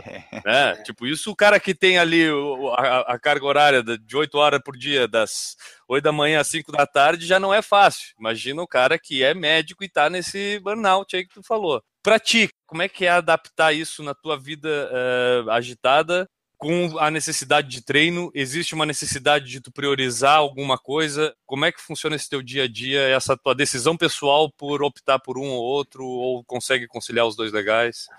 O primeiro Ironman, eu ainda morava em casa, né, com a minha mãe. Eu não era casado ainda. E naquela época eu trabalhava muito. Ali era 2010, né? Eu, eu, sou for, eu formei, eu terminei minha, minha formação ortopédica assim em 2005. Então, os primeiros 5, 10 anos de carreira, tu carrega o piano nas costas, né? Trabalha tudo quanto é lugar, tu tem que fazer um. Até tu te estabelecer num lugar só ou dois lugares, tu leva de 5 a 10 anos. Eu não sou um cara muito pretencioso, não sou um cara que quer ganhar rios de dinheiro, então eu tenho minha vida simples, assim. Eu não sou um cara que fica lá em cima. Então, eu escolhi esse tipo de vida. Pagar minhas contas e fazer meus treinos. Quando eu cheguei ali em 2010, eu comecei a botar um freio nisso. Então, na época, eu trabalhava 80, 90 horas semanais. Nossa. Então não dava para treinar direito. É, eu chegava em casa às 10 da noite, botava a bike no rolo, botava um seriado para assistir e ficava lá girando, girando. E às vezes dormia em cima da bicicleta, minha mãe me acordava. Aí acordava no dia seguinte cedinho, caía na piscina, nadava meia boca, aí ia para o hospital.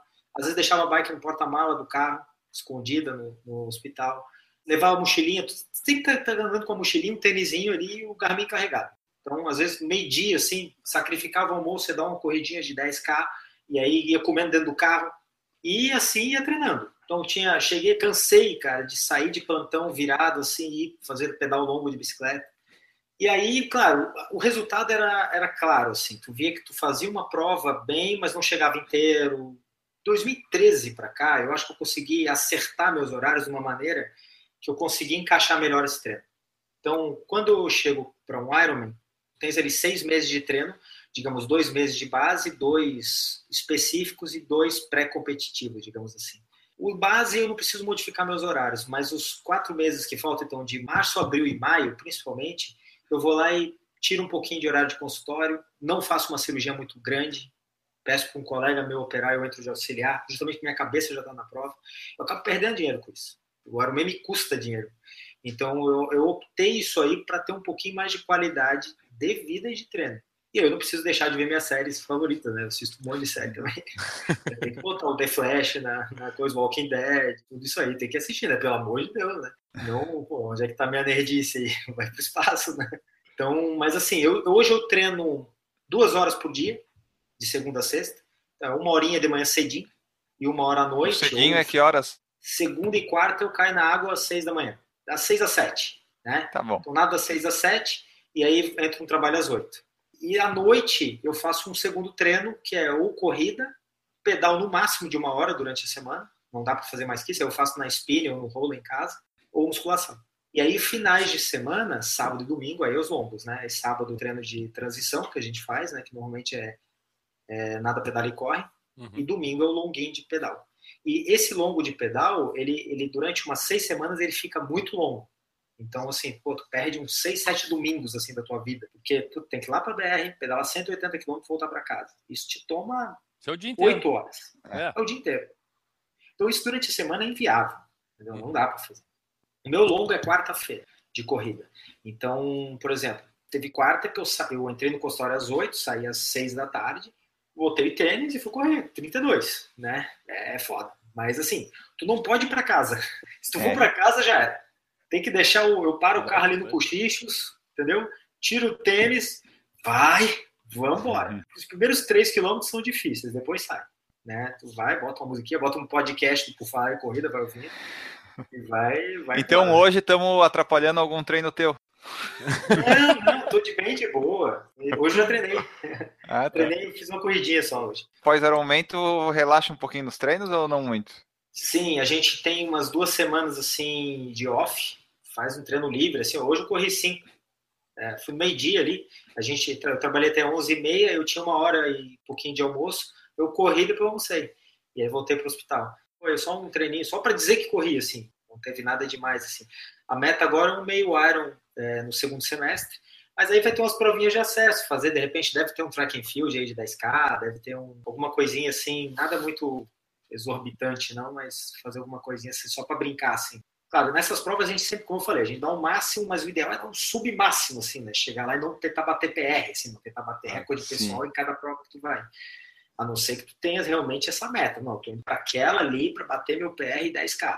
Ali eu vou botar sangue nos olhos. Fora isso, acho que essas provinhas de acesso é legal, que a gente interage e, e se diverte um pouquinho.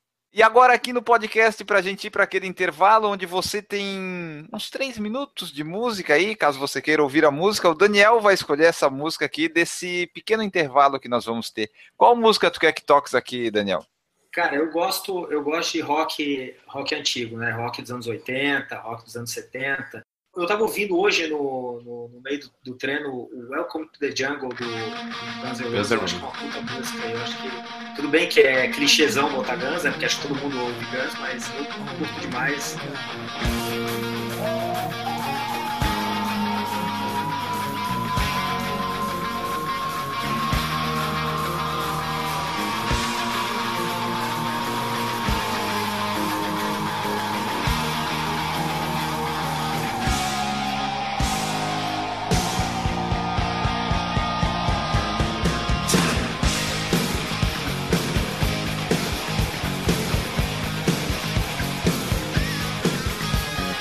Retornamos aqui para o podcast, então, ainda está tocando aí no fundo o Welcome to the Jungle, e vocês vão ouvindo, aí tá bem ali embaixo, minimizo bastante, e a gente vai voltar aqui para o nosso bloco final com mais perguntas e histórias. Guilherme, tu quer fazer tua pergunta agora ou a gente conta as histórias do Daniel primeiro? Não, eu quero fazer uma pergunta bem rapidinha, assim, óbvia, né? Porque, além de tudo, ele, ele como o Daniel já falou, no próprio perfil dele do Instagram tá lá, declaradamente um nerd, né? E, e, no início ele já falou até da diferença entre nerd e geek, que aqui, de acordo com o Gustavo Faria lá do Cocatec, a diferença entre nerd e geek é que o, geek faz sexo. E o, certo, segundo ele, essa é a diferença entre nerd e geek. É, não tá errado, não tá errado. Ele falou, deu aqui pra gente ele deu essa diferença. Quem treina pro Iron Man sabe como, bom, muda de assunto. Mas, cara, é uma coisa que o Daniel tem essa característica, ele gosta bastante dos quadrinhos. Ele falou isso muito da origem nerd dele. É, quem ouviu o podcast até aqui percebeu algumas referências, eu acho. Várias, várias.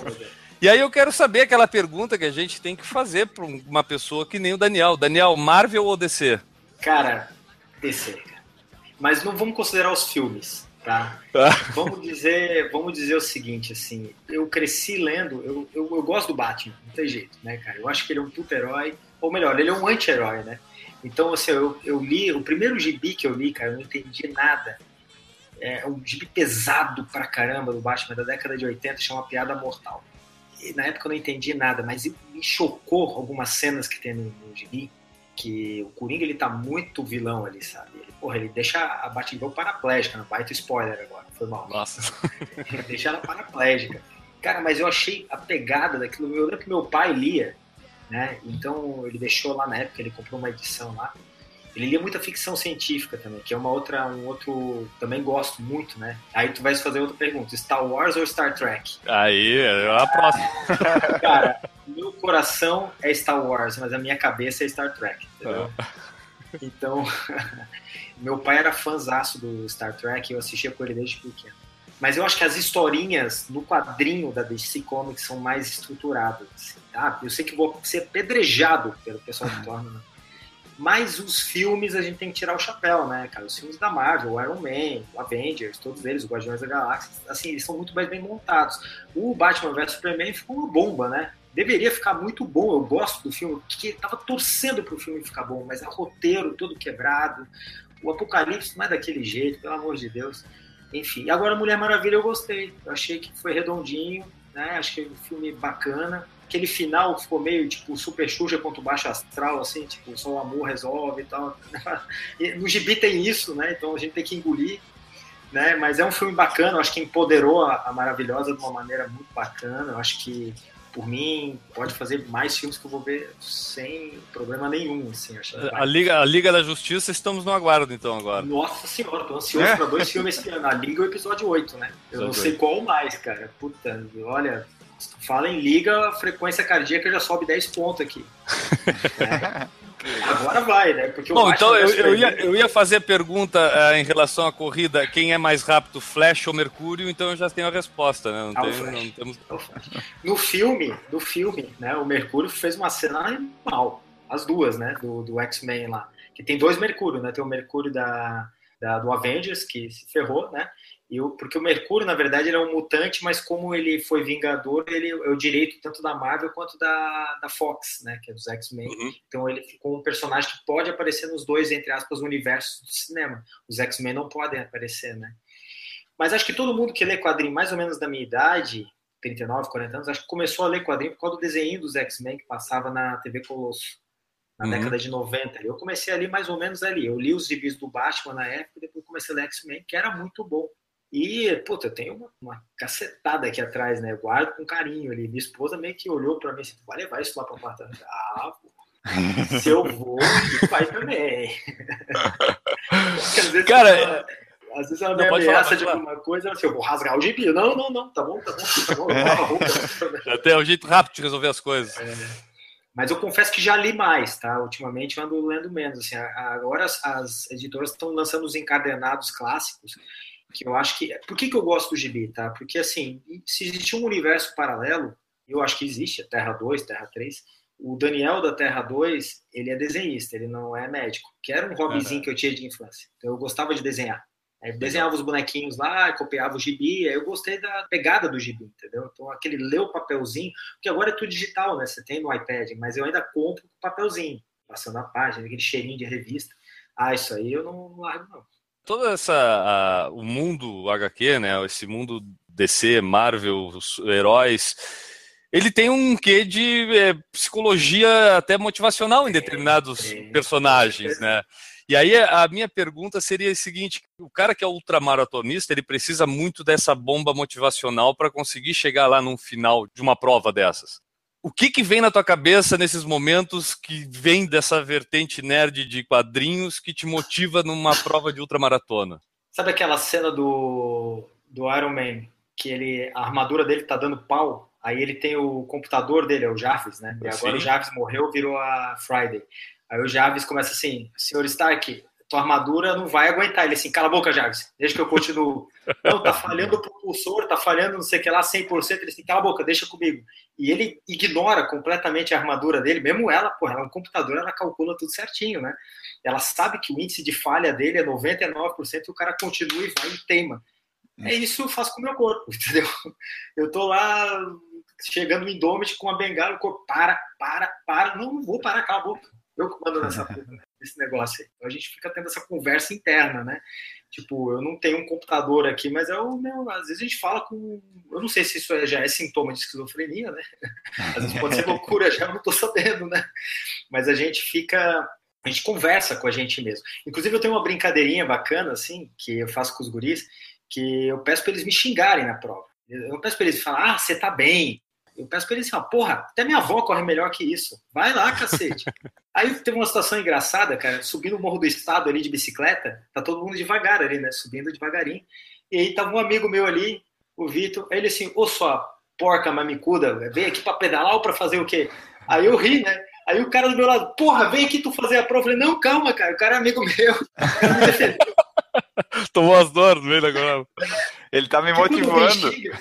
É, exatamente. Então é uma forma de motivação também, né? Então a gurizada abusa, usa e abusa disso aí, né? É uma maneira de motivar. Mas você tem, no, o, o- acho que o quadrinho, assim, eu acho que o legal disso aí, e eu acho que é para criançada que tá lendo, ele acaba, claro, né? Quem cria é os pais, ponto. Mas o quadrinho ele dá aquele plus a mais porque você tem uma mensagem subliminar e normalmente é boa. tá? Normalmente, por mais violento que seja, por exemplo, tu pega o Batman no quadrinho e não mata. Né? Apesar dele matar um monte de gente, pô, tem cara que ele dá porrada ali que ele quebraria a coluna três vezes do cara. Né? Batman vs Superman ele atropelou uns 50 cara ali, com certeza os caras morreram três vezes, pelo menos.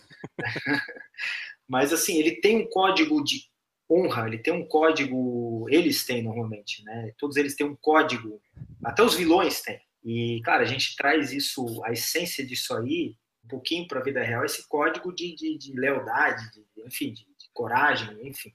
A gente tenta trazer um pouco disso para o esporte, claro, não de maneira direta, de maneira indireta. Teve uma prova lá que eu botei a máscarazinha da Ironman e cruzei a linha de chegada. Teve uma outra que Pois eu é. cruzei e coloquei a do Batman. Né? Mas só pra zoeira mesmo, assim.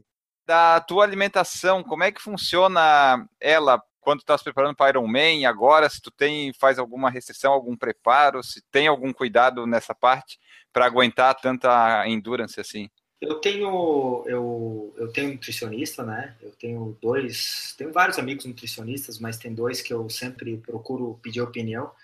Mas eu vou te dizer que eu não tenho nenhum segredo, assim, sabe? Assim, eu sou, adoro carboidrato, tento evitar, tento cada vez mais tentar fazer uma prova menos carbo dependente, né? principalmente prova de ultra endurance. Então, eu já cheguei a largar em Ironman com 25 gel.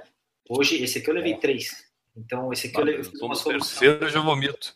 É, exatamente. esse aí eu fiz uma cagada né, nesse Iron, que eu fiz uma solução de glicose muito concentrada. Eu errei na, na dosagem e acabou me dando um pouco de fermentação gástrica, me deu muita dor de barriga no meio do pedal, tive que administrar isso aí, cãibra e tal, aí consegui recuperar.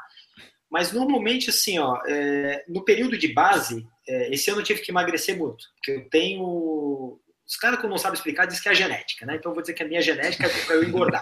Na verdade é que eu sou comilão mesmo, né? A genética, porra, não, eu sou comilão mesmo. Então eu sempre fui mais gordinho, né? Sempre fui mais fortinho, fortinho. Fortinho é uma palavra legal. Então, porra, o último Iron que eu fiz, eu larguei com. Eu tenho 1,70m, sou baixinho. E fiz com 85 quilos. Eu falei, cara, isso é muito peso. É muito. é, muito peso. Então, eu cheguei, ano passado, eu cheguei a 95. Tava grande, tava forte, mas tava gordo. E aí, cara, botei na cabeça, cara, eu não vou largar com no Iron acima de 80 quilos. Então eu consegui puxar meu peso lá para baixo, praticamente nenhum segredo na dieta, balanço calórico negativo. Se você coloca 2 mil calorias para dentro, você tem que queimar 2.001, pelo menos, senão você não vai emagrecer, ponto. Claro, aí tem estratégias alimentares, tem horário de comer, tipo de carboidrato, índice glicêmico, blá, blá, blá, blá, blá. Mas, via de regra, é balanço calórico negativo. Quando você está no período de base, que você está correndo poucas distâncias, que você está com mais intensidade, menos volume, é possível você manter uma ingesta alimentar é, reduzida e manter o seu treino intenso. Então esse balanço fica bem negativo. Então eu estou queimando mais do que eu estou gastando. Então eu perdi muito peso no início do treino. Depois, quando os treinos começam a ficar longos, não tem jeito. Você não vai sair para um pedal de quatro horas sem comer nada. Você vai quebrar no pedal vai quebrar. Então, se eu queimo 3 mil calorias em 5 horas de treino, eu vou consumir essas 3 mil. Então, eu não perco mais peso. Depende. Aí tem gente que vai falar, não, mas eu perco. Beleza, teu metabolismo funciona assim.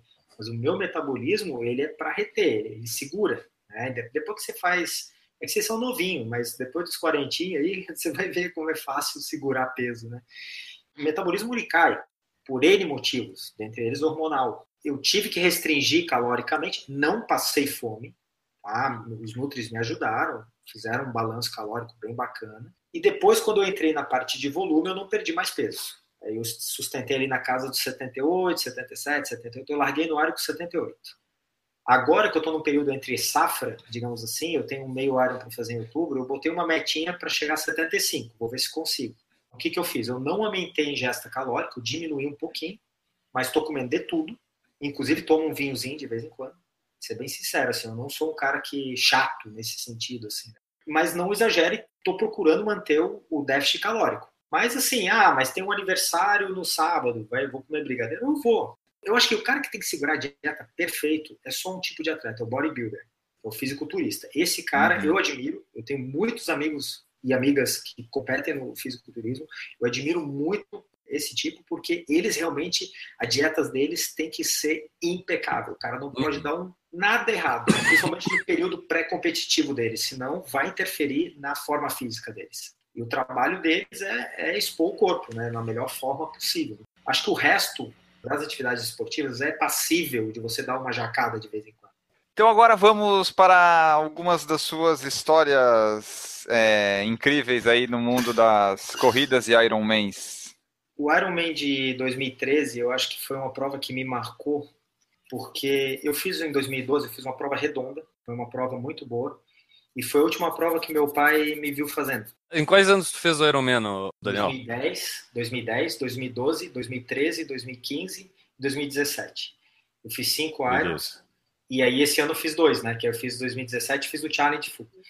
Beleza. O ano de 2012, meu pai estava doente, teve descobriu um câncer de estômago, e ser médico, às vezes, é, é complicado porque você sabe o prognóstico, por mais que você acredite uhum. que não é, porra, isso é uma maldição às vezes, sabe? E meu pai, Sim. eu sabia, assim, eu, filho, queria que ele durasse mais, mas eu sabia que o tipo de tumor que ele teve não lhe daria um ano de vida.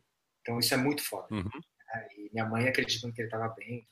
Então ele me viu fazer o Iron, ele curtiu pra caramba, ele já estava fraquinho, tá fazendo quimioterapia. E aí eu falei, pai, vou fazer de novo ano que vem. Ele disse, tá bom, vamos, vamos lá, tô, vou estar lá torcendo. Só que aí, no final, da, assim, no segundo semestre de 2012, ele piorou muito e ele veio a falecer em dezembro. E isso para mim foi foda demais, porque eu tinha muita aproximação com ele. Resolvi, puta, aí perdi, tu perde o rumo, depois tu começa a voltar, os amigos te ajudam e tal. E aí eu comecei a canalizar no treino aquele estado que tu fica depressivo pós-perda, né? Então eu comecei a uhum. treinar e falei, vou largar no Iron por ele, né? Então, já que ele não tá aí, eu vou largar no Iron. Ele faleceu dia 30 de dezembro, eu comecei a treinar em janeiro. Eu lembro muito bem, o primeiro dia que eu comecei a treinar, eu fui correr 6 quilômetros, eu quebrei no 3, a pace de 6,30. Eu tava acabado, assim, sabe? Sabe uhum. tá... Aí fiz todo um trabalho comigo mesmo, vamos lá, vamos treinar, vamos treinar, vamos treinar. Aí fui. Tava bem treinado, eu acho, não tava, tava treinado para uma prova para 12 horas, vai. Fazer uma prova redonda, assim larguei na natação e dos três esportes, o meu esporte pior é a natação. Tá? Eu sou um péssimo nadador.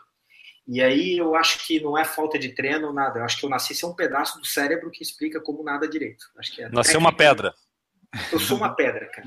Impressionante. Olha, eu tenho, no nosso condomínio tem uma piscina, quer dizer, eu, não tenho, eu tenho acesso à natação, cara. Eu, pô, eu já tentei nadar desde pequenininho, não tem jeito, cara. Sabe, se tu jogar um, um elefante nadando, nada melhor, um hipopótamo, qualquer bicho, uhum. nada melhor que eu. Mas enfim, eu larguei na natação e a largada, aquela muvuca, né? Um cardume de peixe nadando junto. E quando tu vai dar aquela respirada para frente, para tu ver onde é que tá a boia, eu coincidiu de um nadador dar com o pé na minha cabeça oh, e eu puxar essa água toda embaixo d'água. Hum. isso não é proposital, porque fica aquela muvuca mesmo, né?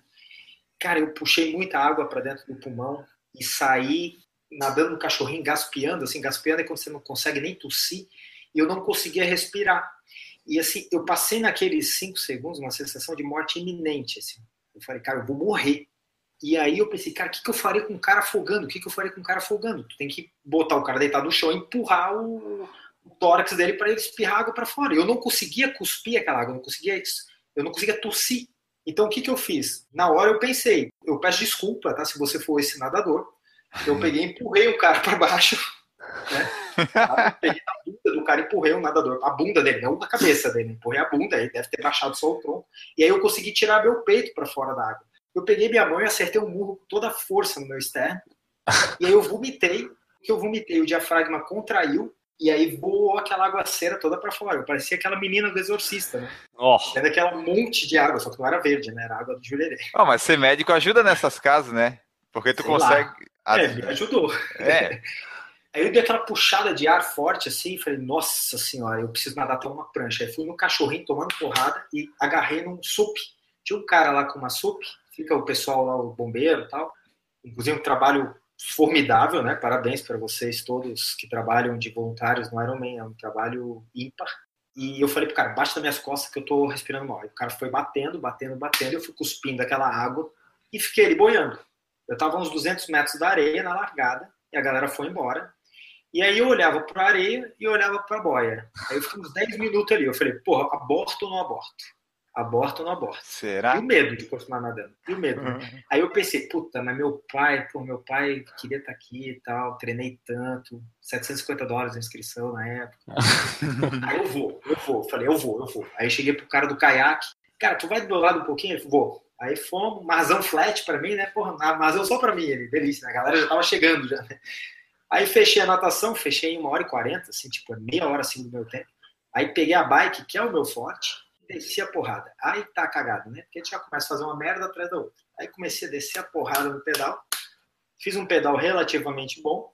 Deu umas 5 horas e 20, eu acho, aquele ano, 5 horas e 30, não me lembro. Mas muita dor torácica no pedal. E aí chegou na corrida, desmontei, não quebrei. Desmontei, não conseguia correr. Eu corria, faltava o ar. Corria, faltava o ar. Corria, faltava o ar. Também deve arrumei... ter quebrado o externo, né? No soco que Exato. deu. Arrumei, arrumei bombinha no meio do caminho, dei uma bombadinha e fui. Teimoso, né? Teimoso que nem uma mula. encontrei mais amigos quebrados, aí fomos conversando, fechei a prova em 12 horas e 20 e poucos. Cheguei em casa cuspindo sangue. Minha esposa, que era estudante de medicina na época, agora ela já é médica. Tu é um retardado, vamos pro hospital agora. Eu fui pro hospital, né? Um amigo meu me atendeu. Tá, tá é bom ter essas palavras de incentivo. É, não, mas aí um amigo meu me falou, tu é um idiota. Tem uma situação que chama derrame pleural, tu derrama líquido do lado da pleura, ali tava com derrame pleural, tava com o pulmão todo ferrado. Aí ele disse, cara, eu pensei em três maneiras de ter morrido nessa prova, mas não tem jeito, cara. Assim, ó, eu, é aquilo que eu falo. Se eu fosse o médico da prova, eu tiraria esse idiota da prova na natação. Uhum. Mas na hora, deixa de ser médico, cara. Não tem jeito. Você tá pensando só na prova, tu fica tudo uhum. Hulk na prova. Não tem jeito. Pô, eu fechei a prova, eu não me orgulho disso, tá? Eu não me orgulho mesmo. Eu acho que se eu olhasse para trás, eu ia me tirar dessa prova. Foi irresponsabilidade. Como médico de prova, eu já fui médico de provas e eu tiraria com certeza esse atleta. Eu sei que é hipocrisia. Aliás, o Hipócrates não é o pai da medicina, então é meio. Né? Mas, cara, assim, ó, é, não tem como tu não fazer. É, eu entendo como um cara vai, entendeu? Então, assim, aí tu pensa naqueles aqueles casos clássicos, né, daquela corredora Gabriele Anderson chegando quase, cara, aquela mulher quase morreu. Ela tava desidratada ao extremo, assim, hiponatrêmica, um monte de. Ela poderia eu tinha, ter tido várias. Eu coisas. tinha pena dela quando eu vi aquela imagem. Aí depois que eu descobri o tempo que ela estava chegando ali, eu perdi a pena dela, entendeu? Eu achei que foi pouco. É. a mulher estava chegando daquele jeito com 2 horas e 40 numa, numa maratona. Impressionante, impressionante né? Tu sabe que, se eu não me engano, essa foi a primeira maratona que mulher pôde correr, né? Sim, 1984, foi. Los Angeles. Foi impressionante, né, cara? 84 foi ontem, né, cara? E, e, as mulheres, assim, ó, em prova de endurance, ela logo, logo vão passar a gente. Cara, a mulher aguenta mais porrada. A mulher aguenta mais dor. Não tem jeito. Sim. É, é um fato isso aí. Não tem jeito. O homem é mais mimizento, assim, digamos assim. Mas então, então assim, então tu tens algumas imagens marcantes, mas tu começa a analisar isso de forma crítica e não de forma, você tira a emoção de lado, você vê que o cara tá chegando, ele, ele não tá se superando. Uma coisa é survivor, se você tem que fazer aquilo para sobreviver. Se você tá na selva e você tá perdido, tem um monte de bandido atrás de ti, você tem que sobreviver, você vai até o talo. Agora, você está no meio de uma prova que você pode abortar. A gente vai ganhando maturidade, eu vou entendendo. Então, se isso acontecer comigo de novo, eu acho, eu não vou falar, né? Mas eu acho que eu abortaria. Por exemplo, nessas duas provas que eu fiz agora, eu estava mais consciente. Tu vais entendendo como teu corpo funciona nas provas também. Tu vais aprendendo a ler melhor teu corpo. Então, tu vai ver, não, estou bem. Tem uma câimbra, mas dá para administrar estou fazendo xixi, né? monitorar diurese é importante. Então, eu tive algumas experiências também como auxílio em provas de outros colegas. Então, eu tive a oportunidade em 2013 de ir com uma equipe para o Ultraman no Hawaii, onde a gente deu suporte para o Tremel, que é um cara daqui de Floripa. Ele fez o Ultraman lá. Então, lá eu aprendi a ler o corpo de um outro cara, né? fazendo a prova. Teve, ele passou por uns perrengues muito quente na, nas duas maratonas. Teve hora que ele desidratou demais, a gente teve que contornar. Então ali eu estou na posição de quem está vendo, então tu começa a entender que realmente o cara está em sofrimento. Você está dentro de você, você fica em abnegação, você fica negando. Não, tô bem, tô bem, mas tô mal, né? Tá todo torto lá correndo, mas tá bem, né? Tá bem entre aspas, porque você, você confunde as coisas, né? Na verdade, aonde que você está se superando realmente. Uhum. Eu acho que isso é, é, é, tanto uma virtude quanto um defeito num atleta, porque é uma virtude porque realmente ele supera a barreira, né? Eu acho que isso é superação, com certeza, mas ele é um defeito que é o ponto que ele começa a botar a vida dele em risco. Então, eu acho que o ideal seria um meio termo disso, talvez. E é muito tênue né, essa linha, então é muito difícil você achar qual é o meio termo disso, até onde você vai. Né? Então, nada melhor do que o treinamento. Treino, treino, treino, treino, treino, treino, treino, avalia, pede para outra pessoa te avaliar. Como corredor, acho que todo atleta deveria fazer avaliações periódicas, né? cardiovascular e eventualmente ortopédica, principalmente quando aparecer lesão, mais preventivas. Mas mesmo assim, eu acho que a melhor forma é a autoavaliação mesmo assim. Você ver se você está, como é que está teu rendimento, como é que você está evoluindo. E aí, Daniel, é, tu falou em aprender a ler o corpo de outra pessoa. Uma dúvida que me veio assim, cara, é, tu, tu até mencionou disso, né? Tipo, ah, se é saudável, é busca por saúde ou não é busca por saúde. O quão saudável a gente pode dizer que é uma ultramaratona?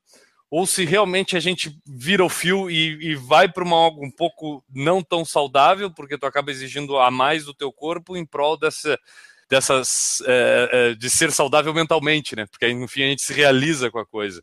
Dá para dizer que ultramaratona é saudável fazer, treinar para uma ultramaratona? Vamos primeiro usar um critério que é interessante, que é o da Organização Mundial de Saúde, tá? Então eles consideram assim atividade física como como algo entre aspas saudável. Tem vários dados, tá? Eu vou dizer um que eu me lembro de cabeça, se estiver errado, por favor, me perdoe, mas é algo próximo disso.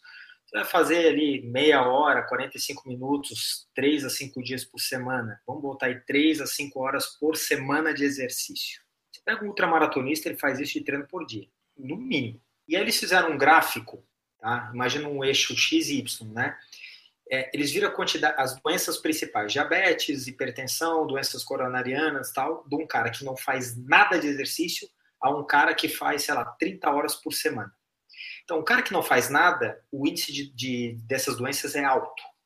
À medida que ele vai botando horas de exercício, ele vai baixando esse índice. Mas vai chegar um momento que sobe um pouquinho. Então, a curva é um J. Só que a ponta desse J nunca vai ser igual ao cara que é sedentário. Então, Perfeito. um ultramaratonista ele é mais saudável que um sedentário. Ponto. Pelo menos assim, cardiológica e doenças coronarianas, hipertensão, diabetes e colesterol ortopedicamente ele não é saudável. Porque pois tem é. um estudo que mostra que 75% desses caras têm uma lesão por ano. Só que a maioria dessas lesões são tratáveis. A maioria dessas lesões são tratáveis, tira o cara das provas, dos treinos de prova em 14 a 20 dias. Porque assim, é muito difícil um cara lesionar um menisco correndo. É mais fácil jogar, jogar, lesionar jogando futebol. Que foi o meu caso. O meu foi correndo. É, ele, não, ele pode lesionar correndo, ele sim, pode. Sim. Mas assim, estatisticamente é mais comum o esporte de mudança de direção. A não ser que você, que se você na corrida você faça alguma coisa muito diferente. Na corrida é mais comum lesões por overuse. Todo mundo vai ter artrose. Talvez o corredor tenha mais. Só que o fato dele estar tá acostumado a sentir a dor, o fato dele ter mais musculatura, talvez ele tenha menos sintoma. Então, do meu ponto de vista, como ultramaratonista, eu, em termos de saúde, eu acho que o ultramaratonista ele é saudável, ele é mais saudável que um sedentário, mas ele não é uma condição ideal para você conseguir o ápice dessas, dessa, desse algo que é salutar. Né? Digamos assim, digamos o ápice talvez seja também um meio termo. É provado que o exercício físico é talvez um dos ou o melhor remédio. Ponto. É inadmissível, do meu ponto de vista, como atleta médico, que uma pessoa não faça exercício físico. Perfeito. Exercício. Não, não necessariamente ela precisa ser uma atleta. Uhum, mas é uhum. é inadmissível. É inadmissível. Ah, não tem se tempo. mexa. É. E não é assim, ah, eu já caminho o dia inteiro. Não vale. Perfeito. Você tem que fazer exercícios. Exercícios, sei lá, pilates, musculação, whatever. Qualquer A diferença desse para um atleta é que o atleta ele segue uma planilha, ele participa de prova, né? E aí tu pode graduar o atleta, né? Existe o atleta elite, existe o de. O que a gente está tendo muito hoje é o que eu chamo de amador de elite que é um atleta. Eu não sou um amador de elite, eu sou um amador. O amador de elite é um atleta amador, mas que vai para Kona, no Ironman. É um cara que pega índice para Boston. É um uhum. cara que, que, que tem feitos que há 10, 15 anos atrás só via cara de elite fazendo. Não via uhum. cara normal fazendo. Não via um advogado que saía de casa, ia lá e fazia uma maratona para índice para Boston, o cara continuava divulgando. É difícil ver isso, né? Hoje em dia isso está cada vez mais comum. Então uhum. o que, que a gente vê nesses caras? Que esses caras têm acesso a equipamentos, planilhas e cargas de treino de atletas olímpicos ou atletas de elite. Só que às vezes a recuperação deles, o recovery deles é, é menor. Porque o, diferente de um atleta de elite, que ele termina o treino e ele vai para a recuperação, o advogado ele vai para o escritório. Segunda-feira, depois da maratona, ele não tá com a perna para cima, ele tá é, subindo o degrau para ir pro escritório. Exatamente. Então, assim, existe um, um desenho que é assim, ó, treino, que é o estímulo, e a recuperação, que é o, a, onde o teu corpo, digamos, ele se reorganiza para te deixar pronto para um novo estímulo. Isso é um ciclo. Quando esse ciclo ele começa a ficar não equilibrado, é onde vai aparecer as lesões. Você não está dando recuperação. Uma coisa que, que muitas vezes as, algumas pessoas têm medo, né? É quando você vê um evento súbito num jovem. Aí sai uhum. na TV. Mas isso, ah, assim, não é que isso não tenha que, que ser tem que se pesquisar e ir atrás, mas isso é que nem quando cai um avião, entendeu? Quando cai um avião, todo mundo fica com medo de voar de avião. Mas, na verdade, a, o índice de mortalidade por morte súbita ele é baixíssimo. Tá? Graças a Deus, né? E uhum. normalmente ele está relacionado em jovem a uma malformação congênita ou uma doença congênita, às vezes não diagnosticada, ou às vezes esse ele não foi deu azar mesmo, né? Infelizmente deu azar, mas é um evento raro. É muito difícil acontecer isso no dia a dia nosso. Quando acontece, infelizmente todo mundo fica sabendo. Então a dica que a gente dá é o seguinte, cara, Se tem história familiar, tem que ir atrás. Tem que falar com o cardiologista e ir atrás. Mas para um atleta normal, assim, eu acho que de vez em quando fazer uma avaliação clínica, ir lá, de repente fazer um eletrocardiograma de repouso. Às vezes, né, cada caso é um caso, o cara pode pedir para fazer um teste de esteira, para ver performance, ecocardiograma. Não é que você vai evitar o problema, você vai conseguir diagnosticar melhor. Então, isso faz parte da prevenção, né, cara? Você não tem que ir só contar com aquela dor. Não precisa ficar paranoico, né? Tem gente que acaba indo levando para outro extremo. E aquela história, quem procura, acha. Ah, Se começar a fazer ressonância do corpo inteiro, tu vai ver cada coisa ali. O Enio, o Enio foi procurar, o Enio estava bem. Tava guri fazia 10 maratonas por ano, correu 300 meia maratona, até 700 corridas. Ah, vou fazer um exame no joelho. Ah, foi lá, ele tá com o menisco. Aí já começou não, a... Ai, na não, verdade, não. Na verdade, ai, ai, que não sei o que, agora tá todo aí que não pode correr por causa do. Né? Não, não, não. Na verdade foi assim: a gente vai correndo, eu nunca fiz exame nenhum. A hora que começou a doer, que incomodou a correr, assim, opa, agora eu acho que tem alguma coisa errada. É isso é, aí. E, e, a dor é, é uma coisa, é muito subjetiva, né? Também. Não tem. Existe dor e dor, né? Até que e que a mulher dor... resiste mais. Aí eu volto a te. A, a, essa dorzinha que a gente é mimimi aqui, os homens, cara, as mulheres. Eu tenho, eu tenho, às vezes eu olho a mulher assim, quando ela reclama de dor, eu penso, ah, já tá morto. Eu já ia pra Cara, elas vêm, ah, tô com uma dorzinha no quadril, tu vai ver, tá com fratura por estresse. Tá, é, então, é bem isso. Mas é por isso que elas são as mamães, né? Claro. É, o pessoal meu falava, se o homem fosse ter parto normal, ele morria na primeira contração, já de dor. Não, você pensa bem, você imagina a bacia. A bacia, ela, são três ossos que estão fechados. Quando o bebê começa a encaixar, a bacia abre, cara. Aham. Uhum começa a abrir para encaixar. Tu imagina a dor que isso tem. Aí a gente, quando tem uma dorzinha no pubis, ai meu Deus, vou morrer. Vai é, parir para tudo. Exatamente. O Anderson perguntou assim, ó, se existe pace bosta em provas de triatlon. Existe. tá aqui, ó, aqui um pace bosta aqui, ó. Mas ali, tu, só tu falou do tempo ali, 12 horas tu fez tal. Qual que é um tempo, ali, para eu entender, de corrida? Tipo, um sub 4 horas na maratona equivale a quanto no triatlo? Tem uns mitos, né? Eu, eu, vou dizer que é mito porque não, tem, não vejo comprovação. Você pega a tua maratona, soma meia hora, vai ser tua maratona no Iron. Tá? Então eu vou falar assim, por exemplo, ah. minha maratona no Iron esse ano foi 4 horas 05. Tá? Foi minha melhor prova esse ano. Eu, teoricamente, eu faria uma maratona para 3 horas e 35. Teoricamente. Eu vou te dar um outro exemplo. Você pega os teus treinos longos, e bota 40 uhum. segundos de pace nos teus treinos longos, vai ser tua maratona do ar. Exemplo, esse ano eu fiz um 32 com 4,52 de pace. Então, Bom. teoricamente, a minha maratona no Aero seria 4,52, 4, 5,35. Teoricamente. Então, seria 40 a 50 segundos acima. Uhum. Foi um pouquinho acima disso, foi 5,50 meu pace na, na maratona. Então, são dois cálculos que a gente faz. Você pega assim, eu posso dividir assim, os elites são caras que fecham abaixo de 9 horas. Então, são dos 2 mil que largam, tem 10 caras que chegam abaixo de 9 horas. Vamos botar 20, vai, sei lá. Uhum. É menos de 10, é menos de, de 5%. Tem uma galera muito boa, né, muito boa mesmo, que chega entre 9 e 10 horas, que normalmente são a turma que pega a vaga para Kona. Esses caras já são os animais, tá? Não são caras normais, são caras que correm a maratona do Iron para baixo de 5 por quilômetro. Tá? No Iron. Então, assim, é. fora do Ironman, eles vão correr aí para quatro baixo. Talvez maratona sub, sub 3 horas com a maioria deles. Acima de 10 horas, digamos assim, entra caras muito bons também, mas entra seres humanos mais normais, assim, né? Eu diria assim. São pessoas que já têm uma, uma corrida mais um pouco mais normal, assim, digamos, considere normal acima de 5 por quilômetro. Eu fechei meu melhor prova, 10,54 esse ano. Fiz uma natação para quem é boa, fiz um pedal meia boca. Meu forte é pedal. E fiz uma corrida para quem é, eu acho que eu considerei relativamente boa, assim, 4 horas e 5 a, maratona. Foi a minha melhor maratona, por exemplo. Eu não fiz muita maratona, né? Quer dizer, somando ali os praias e trilhas, fiz várias, mas assim, maratona mesmo eu fiz duas só. E eu, a primeira, 4,39, eu acho, e a segunda, que eu acho que foi 4 baixa, 4,10. Nunca treinei exclusivamente para uma maratona, assim, nunca botei uma prova-alvo maratona. Mas eu tinha vontade de fazer uma dessas grandes, assim, sabe? Nova York ou Berlim. Quem sabe algum dia, assim, para treinar, mas só por vontade mesmo, assim. Ou até a nossa de Floripa mesmo, acho que é uma maratona muito bonita.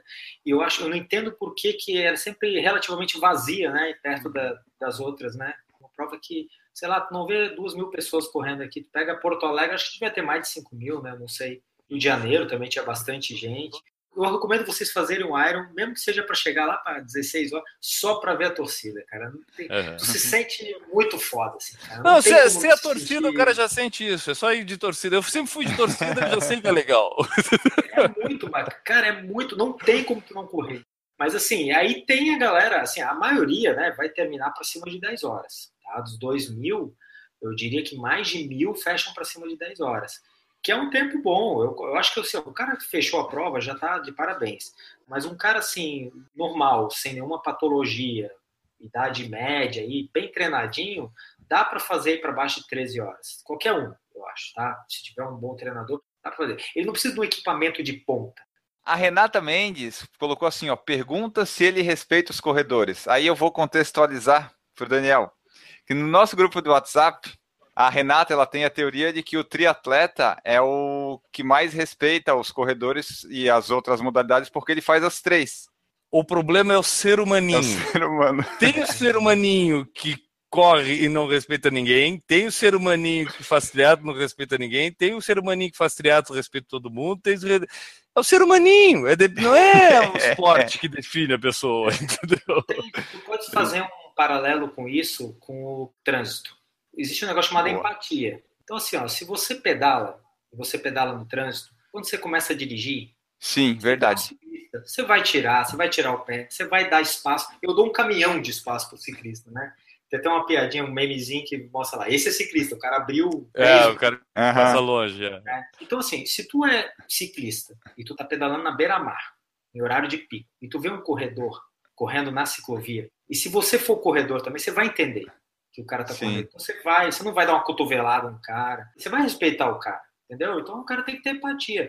Eu acho que não importa se ele é triatleta ou se ele é corredor, eu acho que pô, os dois praticam um esporte sensacional, a corrida faz parte do triatlo e talvez seja a modalidade que onde o pau mais come, né? Porque você já o ciclismo nos triatlons olímpicos normalmente com vácuo é todo mundo junto. A natação normalmente define o campeão no olímpico, então quem nasce primeiro, mas a corrida é o mais bonito de ver.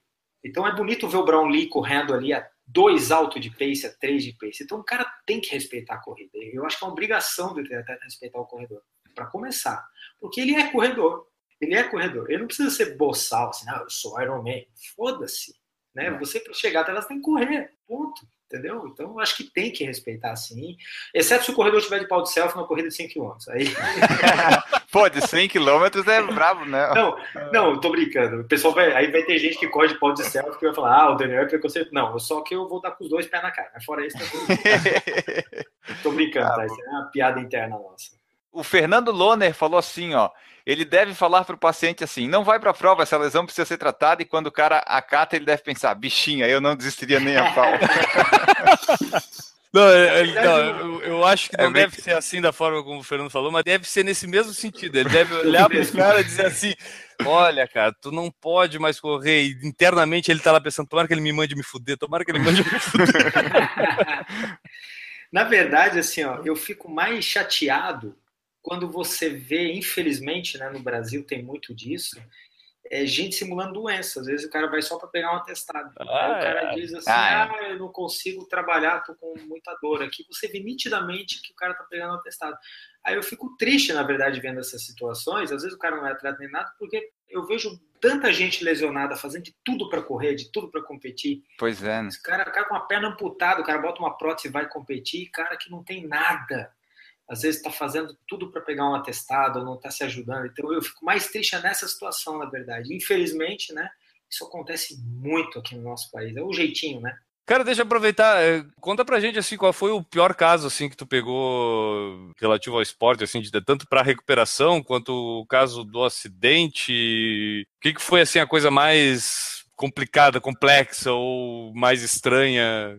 Eu sempre eu tenho alguns tem um caso, eu era estudante de medicina, na verdade, esse caso eu, eu tenho uma aula que eu dou para a gurizada, que é lesões no esporte recuperação e o atleta voltar em campo. Né? A gente tem um exemplo muito bonito aqui em Floripa, que é o Guga. Né? O Guga é um cara que ganhou três Roland Garros lesionado, com uma lesão foda. Né? Ele mesmo fala isso no livro dele. Tudo. Eu acho que o caso dele é muito, muito singular caso da Ana Lídia, um caso muito singular, né? A Ana Lídia, ela, ela já deu permissão, ela já deve ter falado das lesões dela aqui. Eu não fui o principal médico dela, tá? Eu sou mais amigo da Ana do que médico. Eu acho que a Ana, ela é um exemplo. Ela chegou duas horas na minha frente no Ironman depois de operada. Então, assim, ela é uma monstra, né? Ela não é monstrinha, ela é uma cavala de forte, né? Então, é um puta exemplo de superação, assim. Sempre que eu tenho uma dorzinha no meio do meu, meu quadrilzinho aqui no meio da prova, eu lembro da minha, eu lembro do Guga. E, assim, eu vi um, uma vez, na faculdade, a gente, eu tive a oportunidade de fazer um intercâmbio para fora. E eu fiquei três meses numa cidadezinha chamada Salzburg, na Áustria. E lá eu fiquei num hospital de trauma. E, na ocasião, chegou um cara famosão lá, que ele sofreu um acidente de motocicleta, e ele fez uma fratura exposta da tibia e quase morreu. E aí depois eu, eu vi que tinha todo um bafafá em torno do cara, a imprensa. Pô, quem que é esse cara? Eu fui perguntar, o cara era o campeão de esqui deles. Mas esse cara era o Herman Mayer. O apelido dele é Herminator. Esse cara chegou no hospital morto. Teve uma fratura exposta muito feia. Ele foi operado imediato. Depois foi para UTI, ficou um tempão na UTI. E um ou dois anos depois, esse cara foi lá e ganhou dois ou três ouros em Salt Lake City, nos Jogos de Inverno. Eu vi esse cara fazendo aqueles long jump, aquele saltou. Eu falei, eu não acredito que é o mesmo cara. Eu não consigo acreditar, cara. Eu vi esse cara morrendo. Cara, eu não era nada, na verdade, eu era um espectador, não, não tratei o cara nada. Eu aprendi lá com eles. Eu vi esse cara chegando. E depois de dois anos, o cara me ganha ouro em, nos Jogos Olímpicos, entendeu? De, de inverno, né? Então, assim, o que eu vi de mais lesão, mais importante assim na minha carreira, realmente são essas que nós sabemos, assim, de, de gente que realmente teve lesões que o cara, não é que o cara não poderia voltar ao esporte, o cara não poderia mais andar. E ele volta com tudo e, e volta e ganha. Não é só a Aninha, quando ela teve um Iron que ela foi a primeira a sair para correr. Você tira o chapéu para ela, porque não é que eu estou puxando o saco dela, mas você vê o raio-x da, da, Ana, você vê as lesões que ela teve durante os seus acidentes e você vê que, pô, tem gente na perícia aposentado por muito menos. Pois é. É, é Cara, mas por muito menos, assim, ó. E a menina fez Ironman, entendeu? E bem. Eu acho que isso, isso prova também um pouco, né? Que não é só o físico, tem o psicológico não, na história. Muito. Eu acho que é uma das provas, né? A cabeça manda no corpo, ponto. Claro. Ironman é 30% ali, é cabeça. Tu vê muito cara bom quebrando. Tu vê muito cara que te dá pau. Tem atletas formidáveis aqui em Floripa que dão pau na gente e tudo quanto é corrida. Chega lá, às vezes o cara não tá no dia, às vezes não erra tudo e tu vê o cara desmontando na prova e às vezes não tá no dia. Enfim, tem ele muitas variáveis, né, que pode dar errado. Você tem que ter cabeça ali para lidar com essas situações. Isso acaba gerando, né, como acaba é, direcionando pessoas para o mesmo ponto. Você começa a conhecer gente igual a você então eu estava ouvindo o podcast anterior de vocês lá do Tata Maratonista lá, que fez a do deserto. Pô, ele, fa ele falou várias coisas que aconteceram comigo ali. Uhum. O cara é louco que nem eu. Ele só começou de um jeito um pouquinho mais certo, né? Ele começou correndo 10 km, mas. mas, enfim, é... o cara tem que ter um pouquinho de loucura aí, né? Não pode ser meio dentro da casinha, não. Tem que ser meio fora da casinha. tu já ouviu 195, não? Não, não me lembro. Qual que é o título? É o do Daniel de Oliveira, o do ah, Ultra é. Triathlon. Esse... Não, não, não vi, Esse eu acho que tu vai gostar, eu acho que tu vai gostar esse. Ele é meio maluco. eu já acho que tu vai gostar. Deixa eu fazer aqui a última pergunta que tem aqui do pessoal. Vamos lá, que senão o próximo operado Daniel vai ficar com problema, que o Daniel vai lá. Não, amanhã, amanhã é só, é, é só mais rotina. A última pergunta aqui do Anderson Gonçalves, que pergunta assim: qual que é o apoio da tua esposa nas tuas loucuras aí, se ela também treina alguma coisa de corrida, triatlo, enfim. E ela... se ela escolheu uma especialização baseada na necessidade de te ajudar? Pô, ela até pode me ajudar, mas aí eu vou mudar. Ela, ela tá fazendo endoca. Mas ah. aí eu vou entrar numa área meio complicada, porque se ela começar a me ajudar, ferrou. Eu vou baixar meu tempo, mas de uma maneira ilícita, né? É, total. meu sangue vai ficar verde, digamos é. assim. Mas, cara, ela não, ela não é de endurance, ela não gosta de correr, ela gosta de fisiculturismo. Nada a ver. Ela gosta de puxar ferro, entendeu? E, inclusive, ela quase competiu, agora ela tá numa fase de formação, então não tá com tempo para para treinar. E tinha época que ela tá puxando muito mais ferro que eu, então a diversão dela era me chamar de frango em casa, entendeu? E aí, frango. Mas hoje não, hoje ela não compete, ela não tá competindo, ela tá na, na especialização dela. Mas ela me apoia, assim, só que eu, eu já a perdoo de não ir na largada do Iron, né? Pô, acordar às quatro horas da manhã, ficar o dia inteiro lá, sem ver ninguém. Só vai ver o cara na corrida. Então ela vai lá na hora da corrida só. e também me xinga, né? Seu gordo, corre lá tal. Mas ela é parceirona, ela é parceirona. Principalmente porque a gente fica chato, sabe? Na época do Iron, assim, eu admito, assim, o triatleta ele é meio chato. Ele só quer falar de triatlo. Ele chega ali, ah, meu pace, minha velocidade, minha potência na bicicleta. É, o cara fica empolgado, não tem como não se empolgar. Então eu chego não, em casa. O corredor pô, é assim também, não é só o triatleta. É. Trazer, tem gente que faz podcast para falar de corrida. não, a gente, a gente conhece várias pessoas que começaram a correr e acabaram se divorciando porque não conseguiam conversar com outra coisa em casa. Entendeu? É verdade. Acabou o assunto, é verdade, cara. É verdade.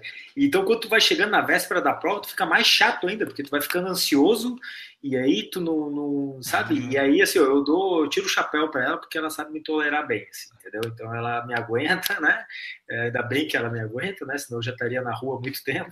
Ô Daniel Carvalho, para quem quiser te encontrar aí na internet, tu tem perfil no Instagram que a gente segue lá, onde mais que eles é. podem te encontrar? É, mais, mais no Instagram mesmo, é. assim. No perfil de, de, de, rede social, sim, eu admiro quem faz isso, principalmente quem tem tempo para isso.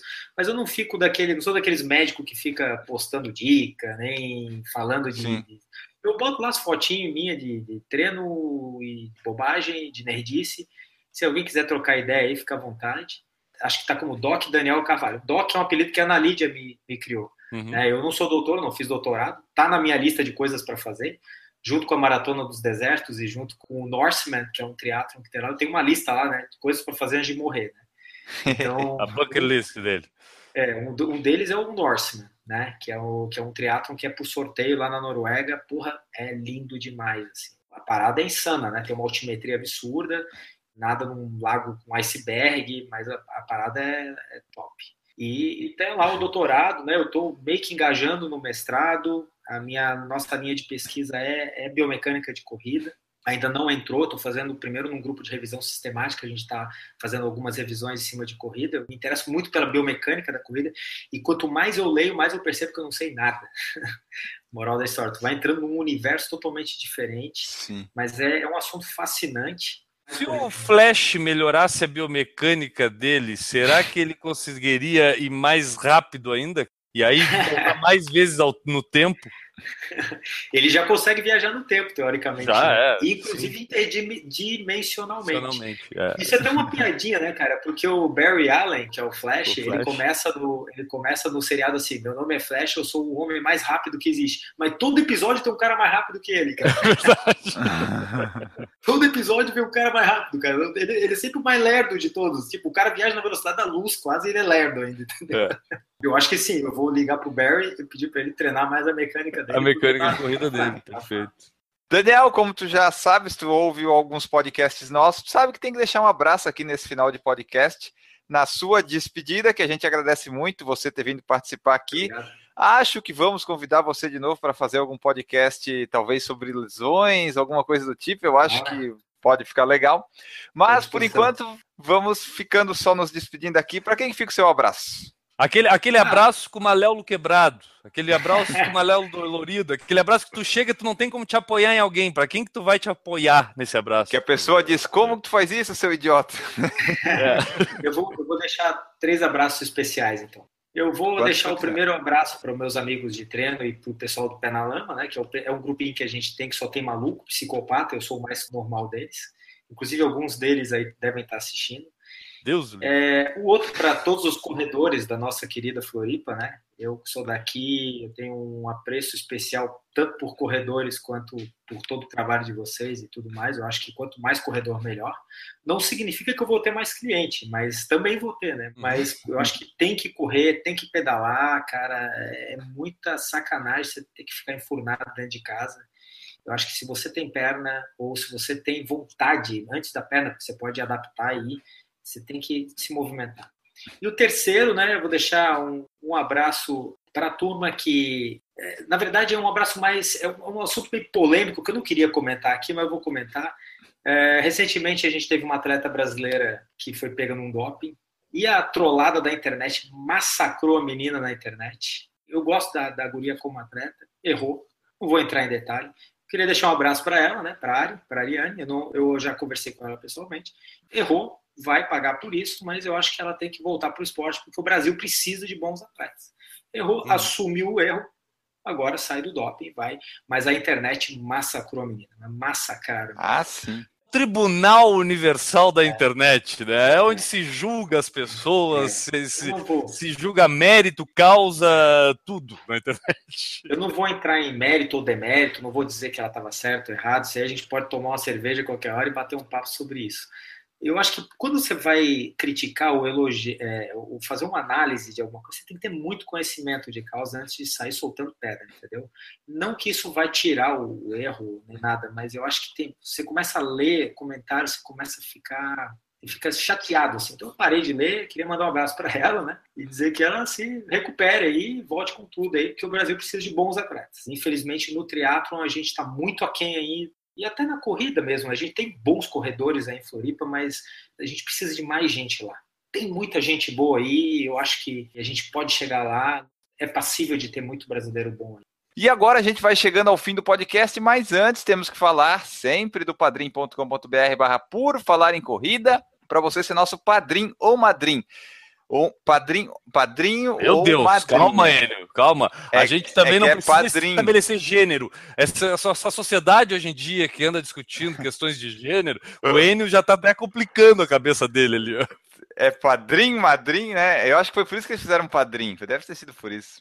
Você pode ser nosso padrinho ou madrinha e ajudar aqui o Por Falar em Corrida, como fizeram a Cintia Aires, Eric Ito, Família Neri, Fernando Loner, Lorna da Silva, Luiz Fernando de Oliveira, Marcelo de Oliveira, Marcos Cruz, Natan Alcântara, Regis Chachamovic, Renata Mendes, Roberta Pereira e Washington Lins. Esse financiamento é coletivo, através do Padrim, é utilizado por muitos podcasts e programas e sites aí, e você pode conhecer mais dele lá no site, tem no, no post da edição também. Vai nos ajudar aqui a manter o conteúdo sempre gratuito e independente, porque nós somos o único que é independente de fato. E com a sua ajuda vai ficar sempre mais fácil manter isso gratuito. As mensagens não foram lidas aqui, pessoal. Vocês vão entender o porquê na duração desse podcast, vocês vão compreender o problema do editor. E agora nós vamos para o encerramento. Guilherme Preto, para quem fica o seu abraço hoje nesse fim de podcast. Meu abraço vai ficar, cara, vai ficar pro Super-Homem, que deu um pau no Batman lá. Boa. Não fosse a Kryptonita, né? O meu abraço de hoje vai ficar aqui para o, o nosso muso do Pace Bosta, que é o Bruno. O pessoal aí que acompanha nossas redes sociais sabe. O meu abraço vai para ele que correu uma maratona aí de 6 quilômetros no tempo glorioso de 42 Boa. minutos, recorde mundial. É, fica aqui o meu abraço para ele. A gente volta na próxima edição. Um grande abraço para todos vocês e tchau. Errou! Agora, se não tiver boa conexão, aí só indo lá na sede da net. Tô em cima do modem. O modem tá aqui embaixo de mim. Eu me mudei agora, eu tô aqui dentro do closet e o closet fica em cima do modem. Tô sentado então tá- no modem, praticamente. Tá perfeito então. Errou! Beleza. Eu não vou vão ter fazer- pra editar isso aí depois. Quem é o Enio? Eu sou editor É. de vídeo, eu só edito Boa. vídeos. O Enio é áudio. O áudio, assim, o pessoal acha que ah, editar vídeo é difícil. Editar vídeo é barbada. Áudio que é foda pra caralho. Porque tu não tá olhando nada, só tá com as, com as vozinhas. Imagina tu cego.